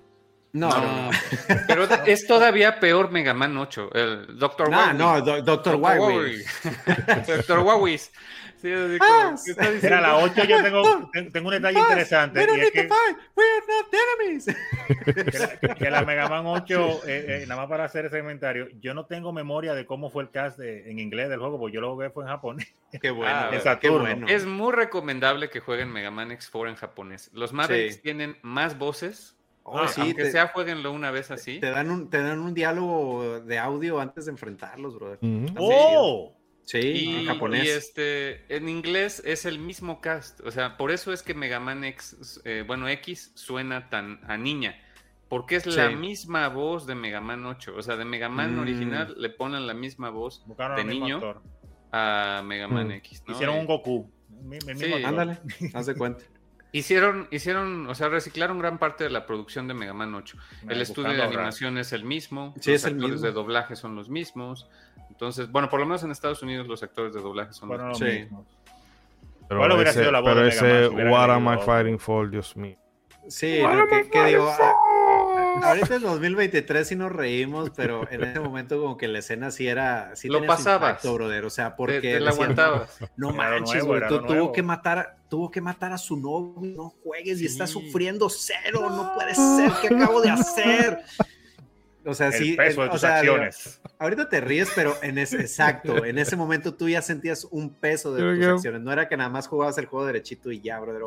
O, por ejemplo, esta animación de, de, de, los orígenes de cero, brother, que te digo, o sea, e, esos pequeños, esas pequeñas eh, pildoritas de lore que te daban de, no manches, que Cero, entonces Cero era malo y Cero era perverso y, y entonces por eso Sigma es malo. O sea, como que todo eso te impresionaba mucho en ese momento. Sí, de Cero es la raíz de todo, Willy es la raíz de todo, etcétera, ¿no? Pero con esa, escena que estamos viendo para los que ven en YouTube, justamente ahí se está viendo la escena donde Cero y Sigma se enfrentan. Eh, donde, donde sorpresivamente, y no sabemos por qué, Sigma es capaz de enfrentarse a un sable láser con un tubo, carnal. O sea, realmente. con un ah, tubo. Porque e, era Sigma. Bueno, es Sigma. pero por algo era el capitán. Por conveniencias del guion, un tubo es capaz de enfrentar un sable láser, carnal. Eso es lo bueno de los siempre, esos años. Siempre me han gustado en, las cosas, y no solamente en Mega Man, ahora que estamos viendo esta secuencia, sino en, en muchísimos animes, muchísimas películas y cosas cómo estos aparatos, estos, estos robots y estas cosas que tienen tanta tecnología en, el futuro y al fin y al cabo terminan haciendo lo mismo que hacemos ahora, que uno no la trompa y a la patada. no, eso tú sabes en qué me pasó también con la primera película del Doctor Strange. Que, ok, ah. estos tigres tienen ah, poderes mágicos, ah, pero lo utilizan para entrarse a, para entrarse a fundazo. está corrigiendo, carnal. Es, es, es, cero el que agarra el tubo, brother. Ah, ya tenía que cero no tenía sable, sí, Corrección, corrección, perdónenme. Pero bueno, una cosa que ya tenemos que ir cerrando, señores, pero hay un aspecto muy importante que no podemos dejar de tocar. Y ya se mencionó ahorita, pero quisiera hacer el hincapié de la música de este juego. Yo. Buenísimo. Después de. Sí, pero para ponerle en contexto, después de Mega Man X, musicalmente yo siento que, que lo que vino no, no se le pega, porque eh, lo, que sigue fue, sí, fue como derivativo. Y eh, la X4 para mí es la, el segundo juego como que musicalmente me gusta más, pero siento como que le falta ese, eh, ese poncho. Mm, la música... Es que, es que fueron esos tiempos de cambio en lo que, o sea, en ese momento la música tanto de Mega Man 8 como de Mega Man X4 era lo que sonaba a moderno o a tecnología o a futuro, brother. Entonces, como que yo también no me gustó mucho el cambio de, de lo rockero de Mega Man X de Super Nintendo a lo de Play, pero sí entiendo que como que en ese momento sí tenían que hacer que sonara más futurístico. Entonces, por eso fue como que este cambio de, sonido que se dio en, estos dos juegos de Play. Porque mira, de, hecho... De los 32 bits más bien. De hecho, mira lo de... ¿Eh? ¿Por qué no te gustó específicamente esta que decías que no te, no te llamó tanto como las de Super Nintendo? ¿Por eso mismo? Mira, puede ser que esté relacionado a eso. No fue que no me gustó, sencillamente fue que yo escuchaba la, la de Sparkman 3 y genial, lo que vamos al siguiente nivel. Y jugaba la de el armadillo y decía, oye, esto también está genial. entonces no había un nivel como que no, mm. me pegaron punch. Exacto. Era algo muy. novedad también. y mira, por ejemplo, lo de lo de Magma Dragon. Magma Dragon, me, esa pieza me gusta, pero pasa algo contrario, que yo la pieza la siento como muy fría para el nivel que es. Porque me da un aire así como de, de Stratovarius, de Sonata Ártica, valga la cosa así, Power, power Metal eh, finlandés y todo eso. Pero como que no transmite. Porque, por ejemplo, cuando tú entras, eh, que yo recuerdo que el primer nivel que yo cogí de un Mega Man, de, de, Mega Man X, mejor dicho, fue eh, el de, ¿cómo se llama? Launch Octopus. Mm. Ajá. Y es que, que desde que tú entras, ese ¡pam! El, el, el, bajeo, el, bajeo, de esa rola. Exacto. y entonces eso y, y, eso yo no lo he vuelto a sentir con un Mega Man X después de ese. porque es lo que decía Mira, yo, yo creo que Yuki Iwai hizo un muy buen trabajo en el, en el 2 y Kinuyo Yamashita hizo también un buen trabajo en el 3, pero eh, sí, sin duda no se equiparan con el primero. A mí, en lo personal, yo sí les puedo decir que la única que me salto de este juego es la de Cyber Pico. Así, si estoy oyendo el mm, soundtrack, si estoy oyendo ¿De verdad? Es la única que me salto. Todas las demás a mí me encantan. Y yo creo que tiene que ver con un hecho de que tengo el contexto de qué vino después, ¿saben? O sea, aquí empezaba, aquí empezaba esa, esa tendencia más a la música electrónica, al EDM, al punchis punchis, bien. Aprovechando Pero ya con X5, ya con X5 echaron la casa por la ventana y ya el rock pues prácticamente está ausente. Sí, o sea, es puro punches, punches, punches, ¿no? Y, sí, ya fue más electrónica. yo en ese entonces todavía. Punches, punches, punches. Ándale. yo, yo todavía no estaba acostumbrado. O sea, de, niño era como, ay, como que esa música no me gusta, yo, yo quiero. ¿no? sabía qué era.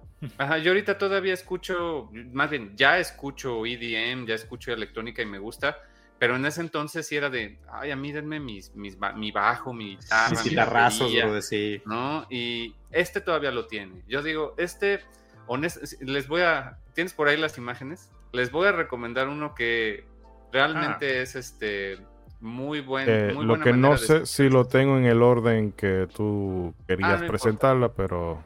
Bueno, empecemos por este que este realmente lo recomiendo, que es un álbum de cuatro, discos gratis.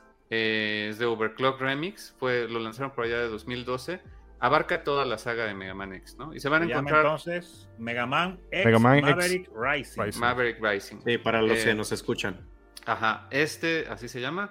Está disponible en Overclock Remix o, ocremix.org lo van a encontrar. Y tiene música de muchos artistas en todos los estilos, eh, unas más rockeras que otras, pero hay muchísimas joyas ahí eh, que se pueden encontrar. tiene pocos temas, eh, es de toda la saga. Y tiene algunas pocas de X4, pero aún así es muy recomendado. Ah, pero bien. Hmm. Voy a ponerlo por acá. no sé si. Bueno. Digo, ya nada más Ah, ah, ah, ah, bueno, no. Ah, perdón, este? ibas a seguir, ibas a seguir hablando de eso, disculpa. Ah, no, hay tres, hay tres recomendaciones que creo que les quiero hacer. E, esa era la primera, esta era otra, es de una comunidad similar que se llama Pixel Mixers. Igual tiene de toda la saga de Mega Man X. Y eh, este es un poquito más eh, difícil de encontrar porque tienen que buscar como tal Pixel Mixers. En YouTube lo pueden escuchar completo.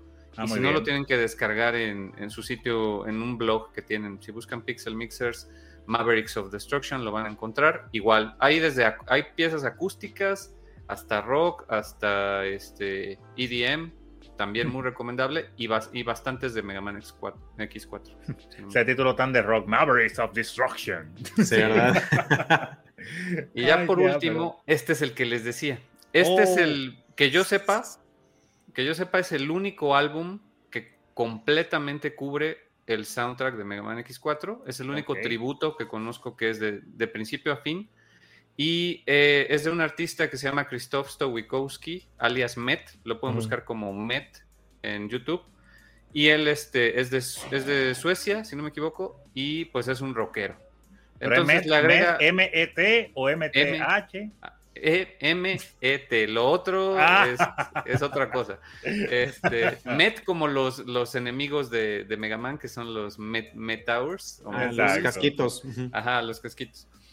Eh, pues él le agrega 100% más guitarra y 100% más rock a toda esta banda sonora. Muy, recomendable que lo escuchen en esta versión. Este, se llama Mega Man X4 Guitar. Guitar Playthrough. Y no es solo con guitarra, él hace los acompañamientos de todo. O sea, no es, no es sobre la pista. Él hace oh. todo, la batería, todo. Pero pues le llama Guitar Playthrough porque es mucha guitarra. Ahí tiene la gente y tiene de todos los Mega Man clásicos y casi todos los Mega Man X y hasta los Mega Man Zero, ¿eh? Así que realmente les recomiendo que escuchen a este cuate. Súper bien. Bueno, qué bueno. No, y la gente tiene, a la gente que le gusta eh, la buena música y como siempre son eh, creadores de contenido gratuito que no tienen ni que pagar eh, por descarga ni, ni, por no ni, ni, ni por algún servicio de streaming. Sí. así que ya saben, igual como siempre vamos a dejarle ese tipo de información en los comentarios, en, bueno, en la descripción.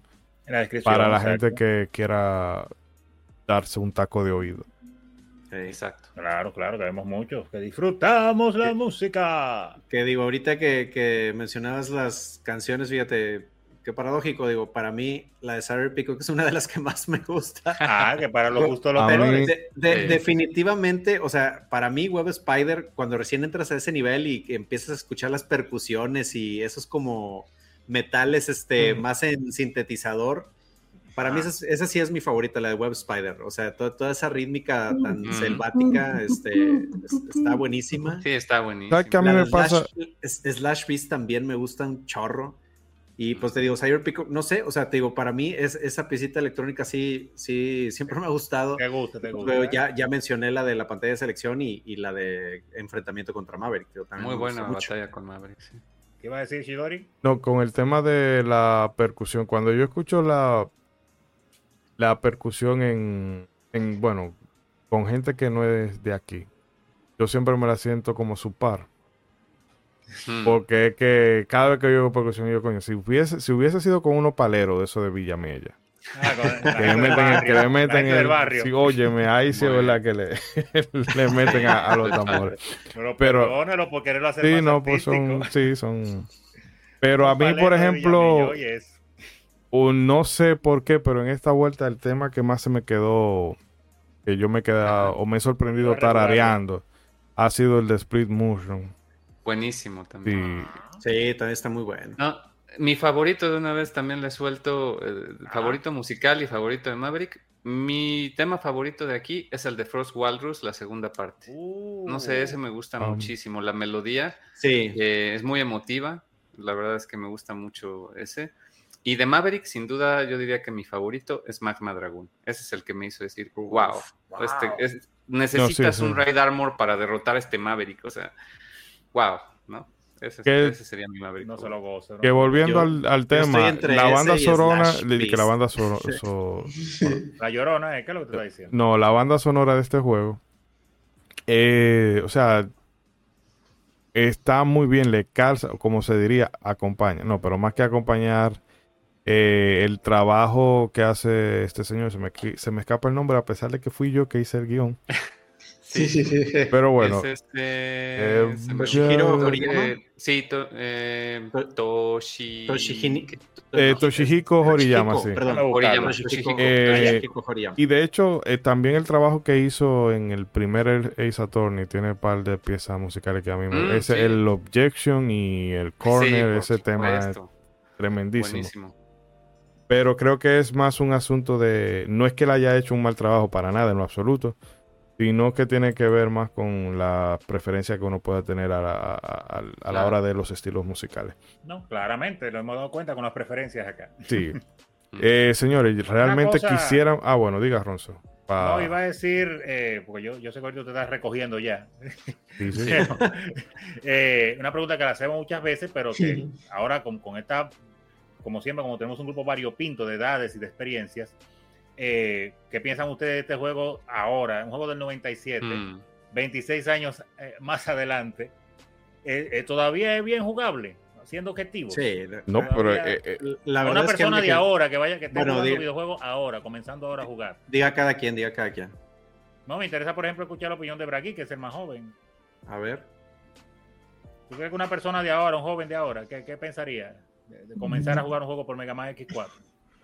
Yo lo, veo perfectamente, yo lo veo perfectamente bien y sobre todo si tú sientes que eres muy incapaz de con la dificultad en, en la collection, tú lo puedes en modo fácil y el, daño sí, el, daño se reduce bastante. Modo rookie. Entonces, literalmente tú, podrías jugar fácilmente a, a, tu hijo Ronzo. No sé ahora, pero quizá uno o dos años. con ese modo mm. lo puedes jugar perfectamente bien. Ah, mira, no sabía que tenía un modo fácil y todo ahí. No, no, excelente. Y si también pienso lo mismo. Él es. Ese es el modo súper fácil, brother. ya saben el truco ahí. Le pueden dar para atrás en el video, lo que lo quieran volver a escuchar. No, eso es. Eh, bueno, depende de la consola, pero en Switch eh, ve seis veces al botón de la izquierda, al, al ¿cómo es? Al D-pad hacia la izquierda. LR al mismo tiempo, le da Star y ahí desbloquea la. Pero es el modo fácil para Mega Man. Cero no tiene un modo fácil. Solamente tiene la armadura negra. Sí, que no hace nada, más. No, hace nada. Pero... Solo, se ve, solo, se ve, cool. No, pero yo digo para. Eh, complementando lo de Bragi, de que aparte de que tiene el modo fácil, tiene el modo periodista de, de videojuegos. ¿Cómo así? el de spamea, spamea el Ultimate Ah, bueno, sí, claro. Y tira ahí, tira como un loco ahí. Y, también está el factor de que si tienen el emulador, pues usan el Safe Load. Yo creo que eso es lo, no, es que se van a poner a hacerle un daño igualdad, hacerle daño igualdad, no. Eso es ya una, Cállate, que hay mucha gente que así es que lo hace. Así es, y, se, eso le mata, eso le mata la No, y se han metido, yo, ¿usted se recuerda a Mixan jugando a Razer que hizo un save point en un mal punto y no hubo forma de que saliera de ahí porque siempre lo mataba. Era como el día de, abusando del save state. El día de la marmota, pero mal. pero mal. y, en caso de... Eso tú, Pablo? Sí, eso le quería preguntar a Pablo. Ok. Pues yo creo que es, difícil ese tema porque viéndolo objetivamente, honestamente el doblaje le perjudica mucho. le perjudica mucho. o sea, cualquier persona ajena a la saga que no le interese los personajes y que lo vea por primera vez, si ve ese doblaje, sí van a pues decir, como que esto está raro, ¿no? Cringe, sí, si fuéramos japoneses, creo que no habría un, problema en absoluto, pero estamos en Latinoamérica. Exacto. Yo digo que a este juego no le haría mal en algún futuro.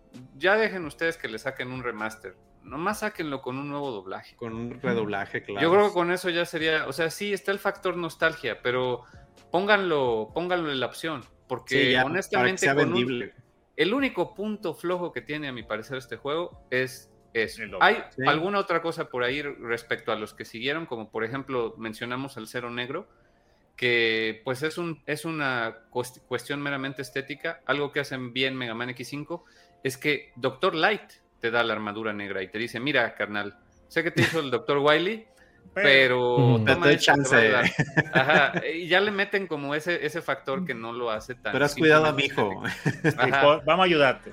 Para que no te quede. o sea, increíble, ¿no? Que Cero se meta una cápsula de Doctor Light. Eso me pareció un detalle. Un Eso es algo, boom. Ajá, para, pero, que la saga. Pero este no tiene. ¿Cómo sabía el Doctor Light que Cero un día se va? Bueno. Inteligencia artificial. No, vayas por ahí, brother. Sí, no, vayas, no vayas allá. pero yo también pienso eso. Eh, yo pienso que el juego en verdad ha envejecido bien en cuanto a gameplay, no solamente por lo clásico de Mega Man, sino por cómo está construido el juego, eh, cómo están los escenarios, que no creo que ninguna persona que, juegue ahora, a pesar de que nunca haya jugado un Mega Man, ni se va a perder, ni, ni no va a saber cómo pasar un mundo. O sea, está hecho de una manera que, que por lógica tú sabes qué es lo que tienes que hacer, de una u otra manera. Muchas ayudas, como ustedes mencionan, con jugarlo con Mega Man para jugarlo más fácil, piezas de armadura y eso. Busquen el orden si quieren, eso es un pecado, señores. Muchas de, las, de las piezas de los corazones y los tanques están ahí, a veces no están fáciles de coger, pero no están escondidos que tú ni siquiera los ves, sino tú los ves, aunque sea cuando te vaya a morir, y dices, ah, míralo ahí, y ya tú puedes usar tu cabeza para averiguar cómo lo consigues o más adelante con alguna otra arma, cómo conseguirlo. O sea que el juego yo creo que está bien estructurado para que una persona que nunca le ha puesto la mano a ninguna Mega Man, pues lo pueda jugar, divertirse y, no perder, sino trancarse. Y más como usted menciona, tiene un modo fácil. la dificultad. Independientemente del modo fácil, o sea, ya sea que escojas a X o a 0, ya sea que le pongas Ultimate Armor o no, ya sea que utilices las debilidades o no, que las busques, no pasa nada, o sea, tú modulas la dificultad de este juego. El plataformeo está bueno, los mundos son variados. Es un eh, buen plataformeo, eso es verdad. Secuencia de anime para lo que le gusta la animación, o sea, tiene como una, variedad muy buena eh, y como para entretener a una persona que quizá nunca le ha puesto la mano a un Mega Man, le puede llamar la atención. En general, los Mega Man yo creo que envejecieron muy bien, de, incluso de la X1. Sí, es que ninguna, ninguna envejeció ah, mal fuera de fuera de, del tema, como dice este señor Pablo Nau, que no, ya se me está olvidando el nombre esta hora. Pero el caso es, como decía Nao, el tema de si tú vas buscando por una, un, ah, un, aspecto, el aspecto narrativo, pues juega en japonés. de momento eso es lo que se te puede recomendar, porque el, doblaje inglés te va a sacar. No, yo lo voy a buscar en japonés también. Eh, pero César, ¿tú querías decir? Sí, no, en mi caso, o sea, yo creo que el juego la verdad ha envejecido bien. O sea, el pixel art la verdad es que se ve como cualquier juego indie que quiere impresionarte con el pixel art. La verdad es que desde ese momento se hacía ya muy, muy bueno. Uno muy bueno. Eh, la jugabilidad, la verdad es que está súper bien. O sea, la respuesta del control es buenísima. O sea, digo, lo único que yo siempre me peleo con los Mega Man X es que cuando los juego en una consola que no es la de origen, siempre es muy incómodo adaptarme al, control eh, donde mm. se, relanzó ese Mega Man. Pero pues ya no es. Eh, no lo jueguen en GameCube. Ajá, o no lo jueguen, no. Jamás jueguen un Mega Man X en GameCube. Es una tortura infernal, bro. Debe ser no, lo, no lo haga. Hmm. No se haga ese daño. No se haga ese daño, por favor. Pero bueno, volviendo a Mega Man X4. Y la verdad, como mencionábamos este, tras bambalinas, la verdad es que puede ser un muy buen Mega Man para iniciarse en la saga porque este Mega Man tiene muchas cosas muy user friendly que en Mega Manes anteriores no estaban. O sea, por ejemplo, mencionábamos que cuando tú usas las armas de jefes en este Mega Man X4, eh, por ejemplo, cuando estás enfrentando un Brick y estás usando su debilidad y te matan, cuando tú revives, esa arma ya está rellena eh, otra vez completa, bro. Algo que si tú jugabas los Mega Man X de Super Nintendo no pasaba, bro. O sea, dolor de cabeza. si, se, te acabó esa arma, si la cagaste la primera, ya valiste gorro, brother. Y, sin embargo, en este Mega Man X como que notaron este tipo de cosas y las mejoraron para que a la gente no le doliera tanto la cabeza y no se diga que ya consigues la parte del casco que hace que las armas de los jefes ya no se te gasten, pues todavía más user friendly, brother. Super user friendly. Eh, Parece este ahora. Eh, y el este mitad de los stages, la mitad que siempre el, checkpoint, o sea, en, los, los checkpoints en los stages también es algo que media los Mega, Man, los Mega Man X de Super Nintendo no tenían. Este, Pablo tras bambalinas también mencionaba el hecho de que ahora ya pudieras salvar, o sea, y no dependas de, estar ahí anotando los passwords en libretas de antes. Ahí eh, tiene que haber un cuadernito lleno de passwords en mi casa, de mi hermano y mío. Entonces está lleno. Yo, yo creo y doy por seguro que, para este Mega Man sí tomaron nota de este tipo de cosas, de bueno, a ver, ¿cómo hacemos como quiera para los jugadores un poquito más llevaderos ciertos aspectos? Eh, Entonces, este Mega Man las tiene mucho porque... para evitar situaciones como la del Diablón que iba a la casa de Yuna a pedirle los códigos de lo creo. No tengo pruebas, pero también tengo dudas. pero no tengo dudas. No tengo, no tengo de eso, obviamente. Eso, eso que tú dices, César, para, mí, para, para, mí, esto hace que este Mega Man eh, en particular haya envejecido todavía 2023 muy bien, o sea, por este tipo de detalles que tiene. Sí, sí. Y mira, me hiciste pensar en eso, en ese detalle de las clásicas, de la 1 a la 3, de, de que bueno, te esforzaste muchísimo con este boss, ¿verdad? Bueno, ahora te lo voy a repetir, pero ahora sin la ayudita. Va a ser muy difícil. O, te quedabas a la mitad con el arma, pero ya valiste. Ya tú una vez te dejaba matar, era ya no, ya déjame Sí, no vale la pena. eso es verdad, eso es verdad. Yo decía, no, que me mate el desgraciado. Me, se me van todas las vidas ya y eh, la porra y para atrás. Si llegabas con media vida al, jefe, era de, ni lo voy a intentar. Sí, ya, no vale la pena gastar la, la Déjame ver cómo se ve el ataque, a ver qué tan bonito se y, ahora ya en este dices, ah, bueno, pues medio me aprendo los patrones, al que voy a hacer que en la siguiente vida todavía tengo el arma mm. completa. Caramba. No, fueron, fueron opciones que, agregan, le agregaron y le agregan todavía en este tiempo accesibilidad para todos los jugadores. Pero bueno, sinceramente, los, los jefes finales, o sea, ya cuando, digo, ya depende de lo que opinen ustedes, pero es más la, la onda de aprenderte los patrones que en realidad sean muy difíciles, porque en realidad la, dificultad de los jefes finales es que te quitan mucha vida, brother. Pero más allá de eso, es simplemente que tengas la paciencia de aprenderte los patrones y, dale, brother. O sea, inclusive el Sigma final, o sea, ya el, que te enfrentas que cambia formas, es más el ser lo suficientemente paciente porque en esa batalla le quitas muy poquito a Sigma. Eh, entonces, es simplemente ser paciente, dejar que no te pegue mucho porque los golpes te bajan mucha energía pero sale, brother. O sea, si tampoco tú no lo agarras. Si tú, por ejemplo, la última forma, si tú lo agarras con el Soul Body, eh, o sea, si tú mides bien dónde te va, dónde tú vas a hacer como el hovering y después le sueltas el Soul Body, eh, después de la primera, o sea, la cara que sale arriba con, con el láser, tú te la puedes llevar rápido. Pero bueno, señores, el resumen de lo que es, el titular con el que se puede quedar la gente aquí es que este juego es eh, exquisito, es súper recomendable, tiene las, las cositas de su época, pero fuera de eso, si tú le quitas ese aspecto, eh, jugablemente tienes una experiencia que se juega tan bien hoy como se jugaba en 1997. Pero hay que ir dejándolo por aquí, muchachos. Así que voy a empezar a despedir. Eh, obviamente vamos a darle la palabra al invitado para que por favor nos recuerde sus proyectos, dónde los podemos ubicar. Y nada, que le diga adiós al público por esta semana. Muchas gracias. No me voy a ir sin presumirles lo importante que es para mí Mega Man X. Ay, ay, este pequeño póster que tengo de, Nintendo. Tesorazo. Ya que lo bajé, aquí, dice Club Nintendo abajo. Oh, no, oh, es de esos póster, mira, tiene una reliquia. Oh tiene una reliquia, ¿eh? y fíjense que es el segundo. No llega el, el, Nintendo.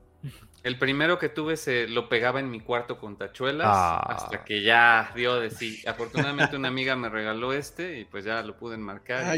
yo tengo algunos póster en, un folder, yo debería marcarlo también. Sí, sí, deberías. Hola, pero bueno, Dios mío. Me encanta Mega Man. Les agradezco mucho por haber hecho este episodio. Yo sé que, que, lo hacen para darme gusto.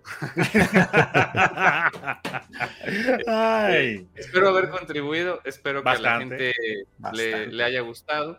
Y, pues gracias por tenerme, por invitarme y por abordar este juegazo. Eh, a mí me encuentran, ya saben, en Mega Mixtape principalmente. Eh, ahí es donde más me explayo, digamos, en, en todos mis, mis, este, mis gustos y mis, sobre todo musicales y de videojuegos. Pero también este, pueden descargar Freakin, que es la aplicación que ya eh, pues han hablado de ella aquí también en modo 7, que seguido ponen ahí que están en Freakin, se los agradezco mucho. Es una aplicación de cultura popular disponible en México, pero ya estamos próximos a un relanzamiento y esperamos que nos vamos a expandir a, los países de habla hispana. Entonces este, estén al pendiente de eso. Mejor, claro. Ojalá que sí. Y por cierto, que viene muy apropiado para la ocasión, que la eh, Pablo tiene, no recuerdo si es la primera temporada, pero tiene ah, una dedicada a, todo el soundtrack mm, mm. del primer Mega Man X, o sea... Esa no. Como todo creador de contenido, es como si yo los mando, es como si yo los mando a escuchar su episodio de Mega Man X, no, no lo hagan. No, eh, escuchen eh, el episodio de Mega Man X de Modo 7 y no escuchen la temporada de Mega Man X de, de Mega Mixtape, porque está chida, empezando. Esos primeros, esos primeros episodios. Ese, ese de Super Castlevania 4000, ese es un juego que hay que, hay que rehacer ese episodio. creador de contenido les va a decir Hay que sacar la versión HD de esas temporadas. El Redux, el Redux hay que hacer. Pero no, Pablo, tú sabes que eh, las puertas aquí siempre están abiertas. Realmente me gusta que a pesar de que, de que Mega Mixtape no ha, eh, no ha estado todo lo fluido que quizás uno quisiera por el tema de, las situaciones personales y laborales.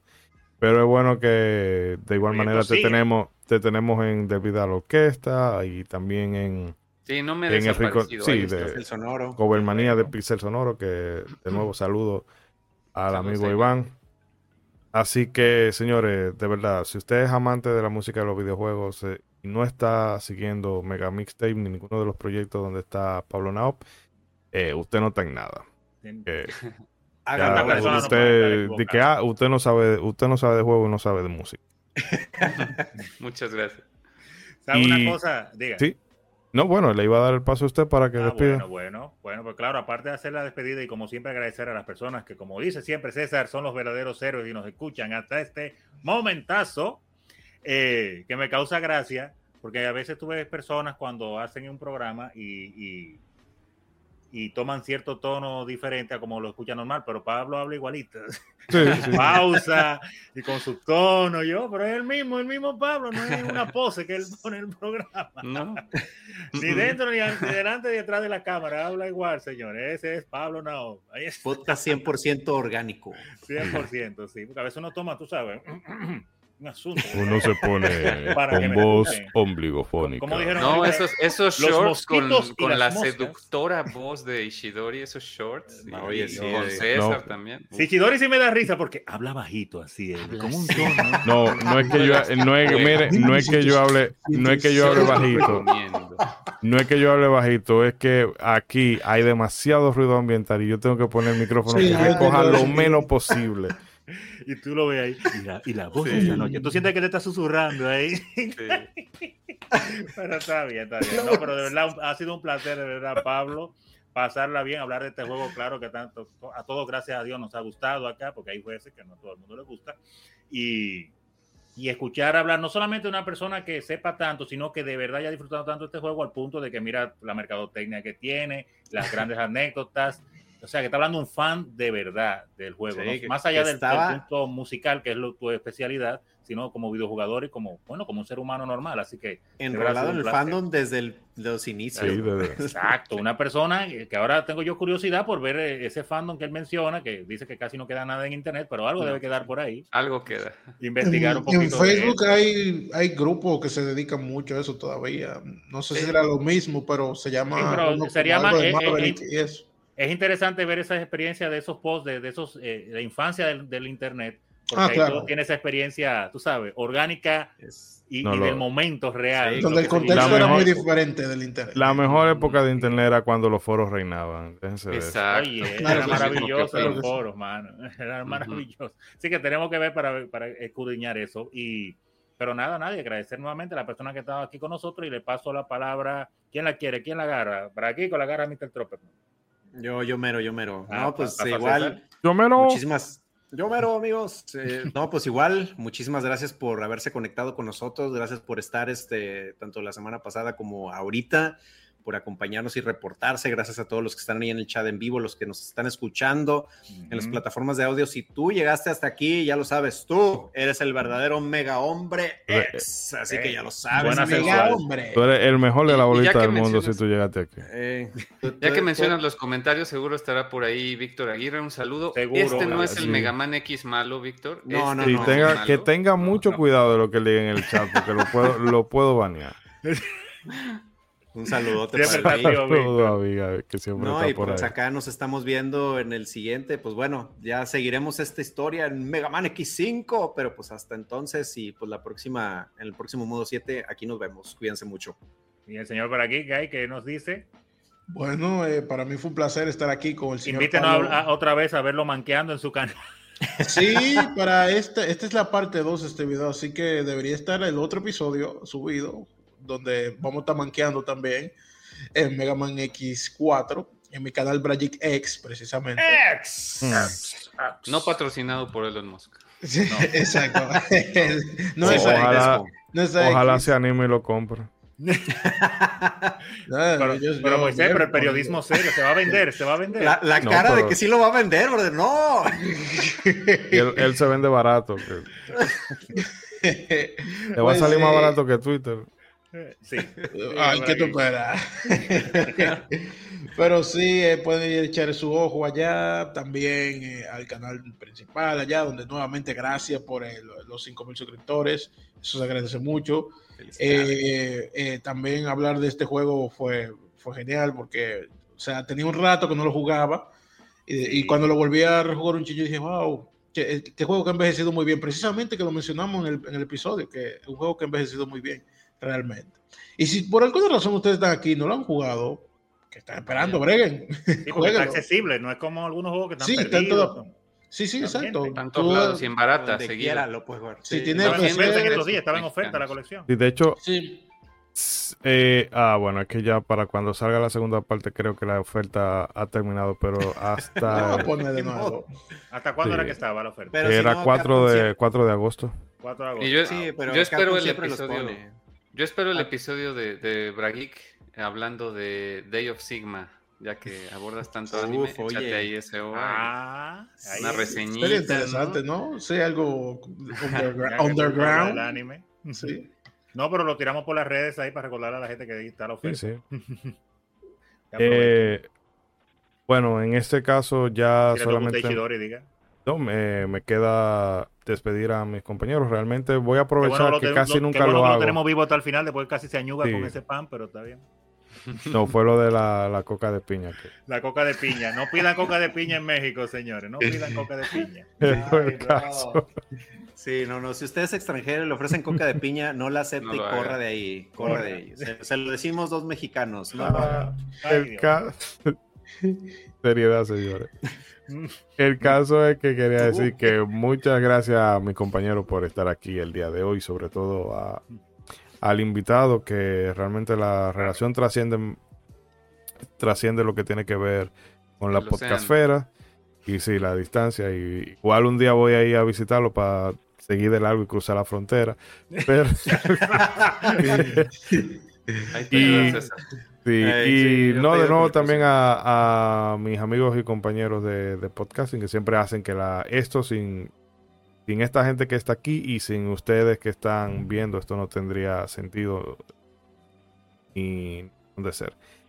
Eh, de todas maneras, no sé con qué vamos a venir la semana próxima, lo avisaremos en las redes.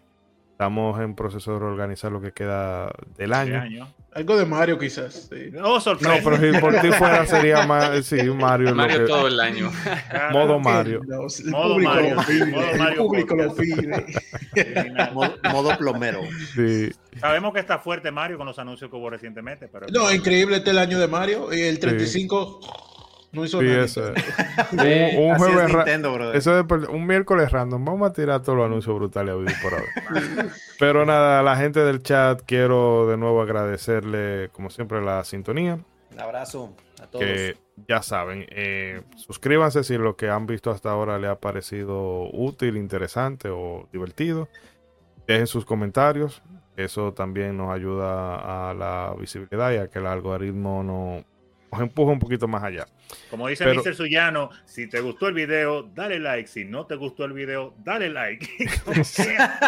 y si usted quiere ser productor de modos podcast, invítenos un cafecito en coffee. Coffee.com, pero bueno. Coffee con K. Sí. Eh, no, un día vamos a ver cómo hacemos para que se dinamice eso por ahí, para que el proyecto también se mejore.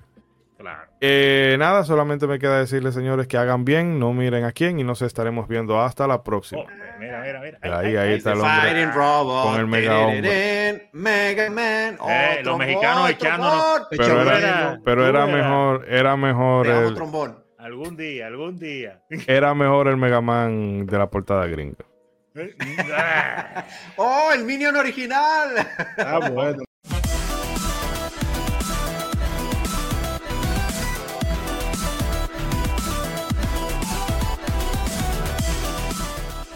Modo 7 Podcast, un espacio dedicado a lo mejor del videojuego retro y no tan retro.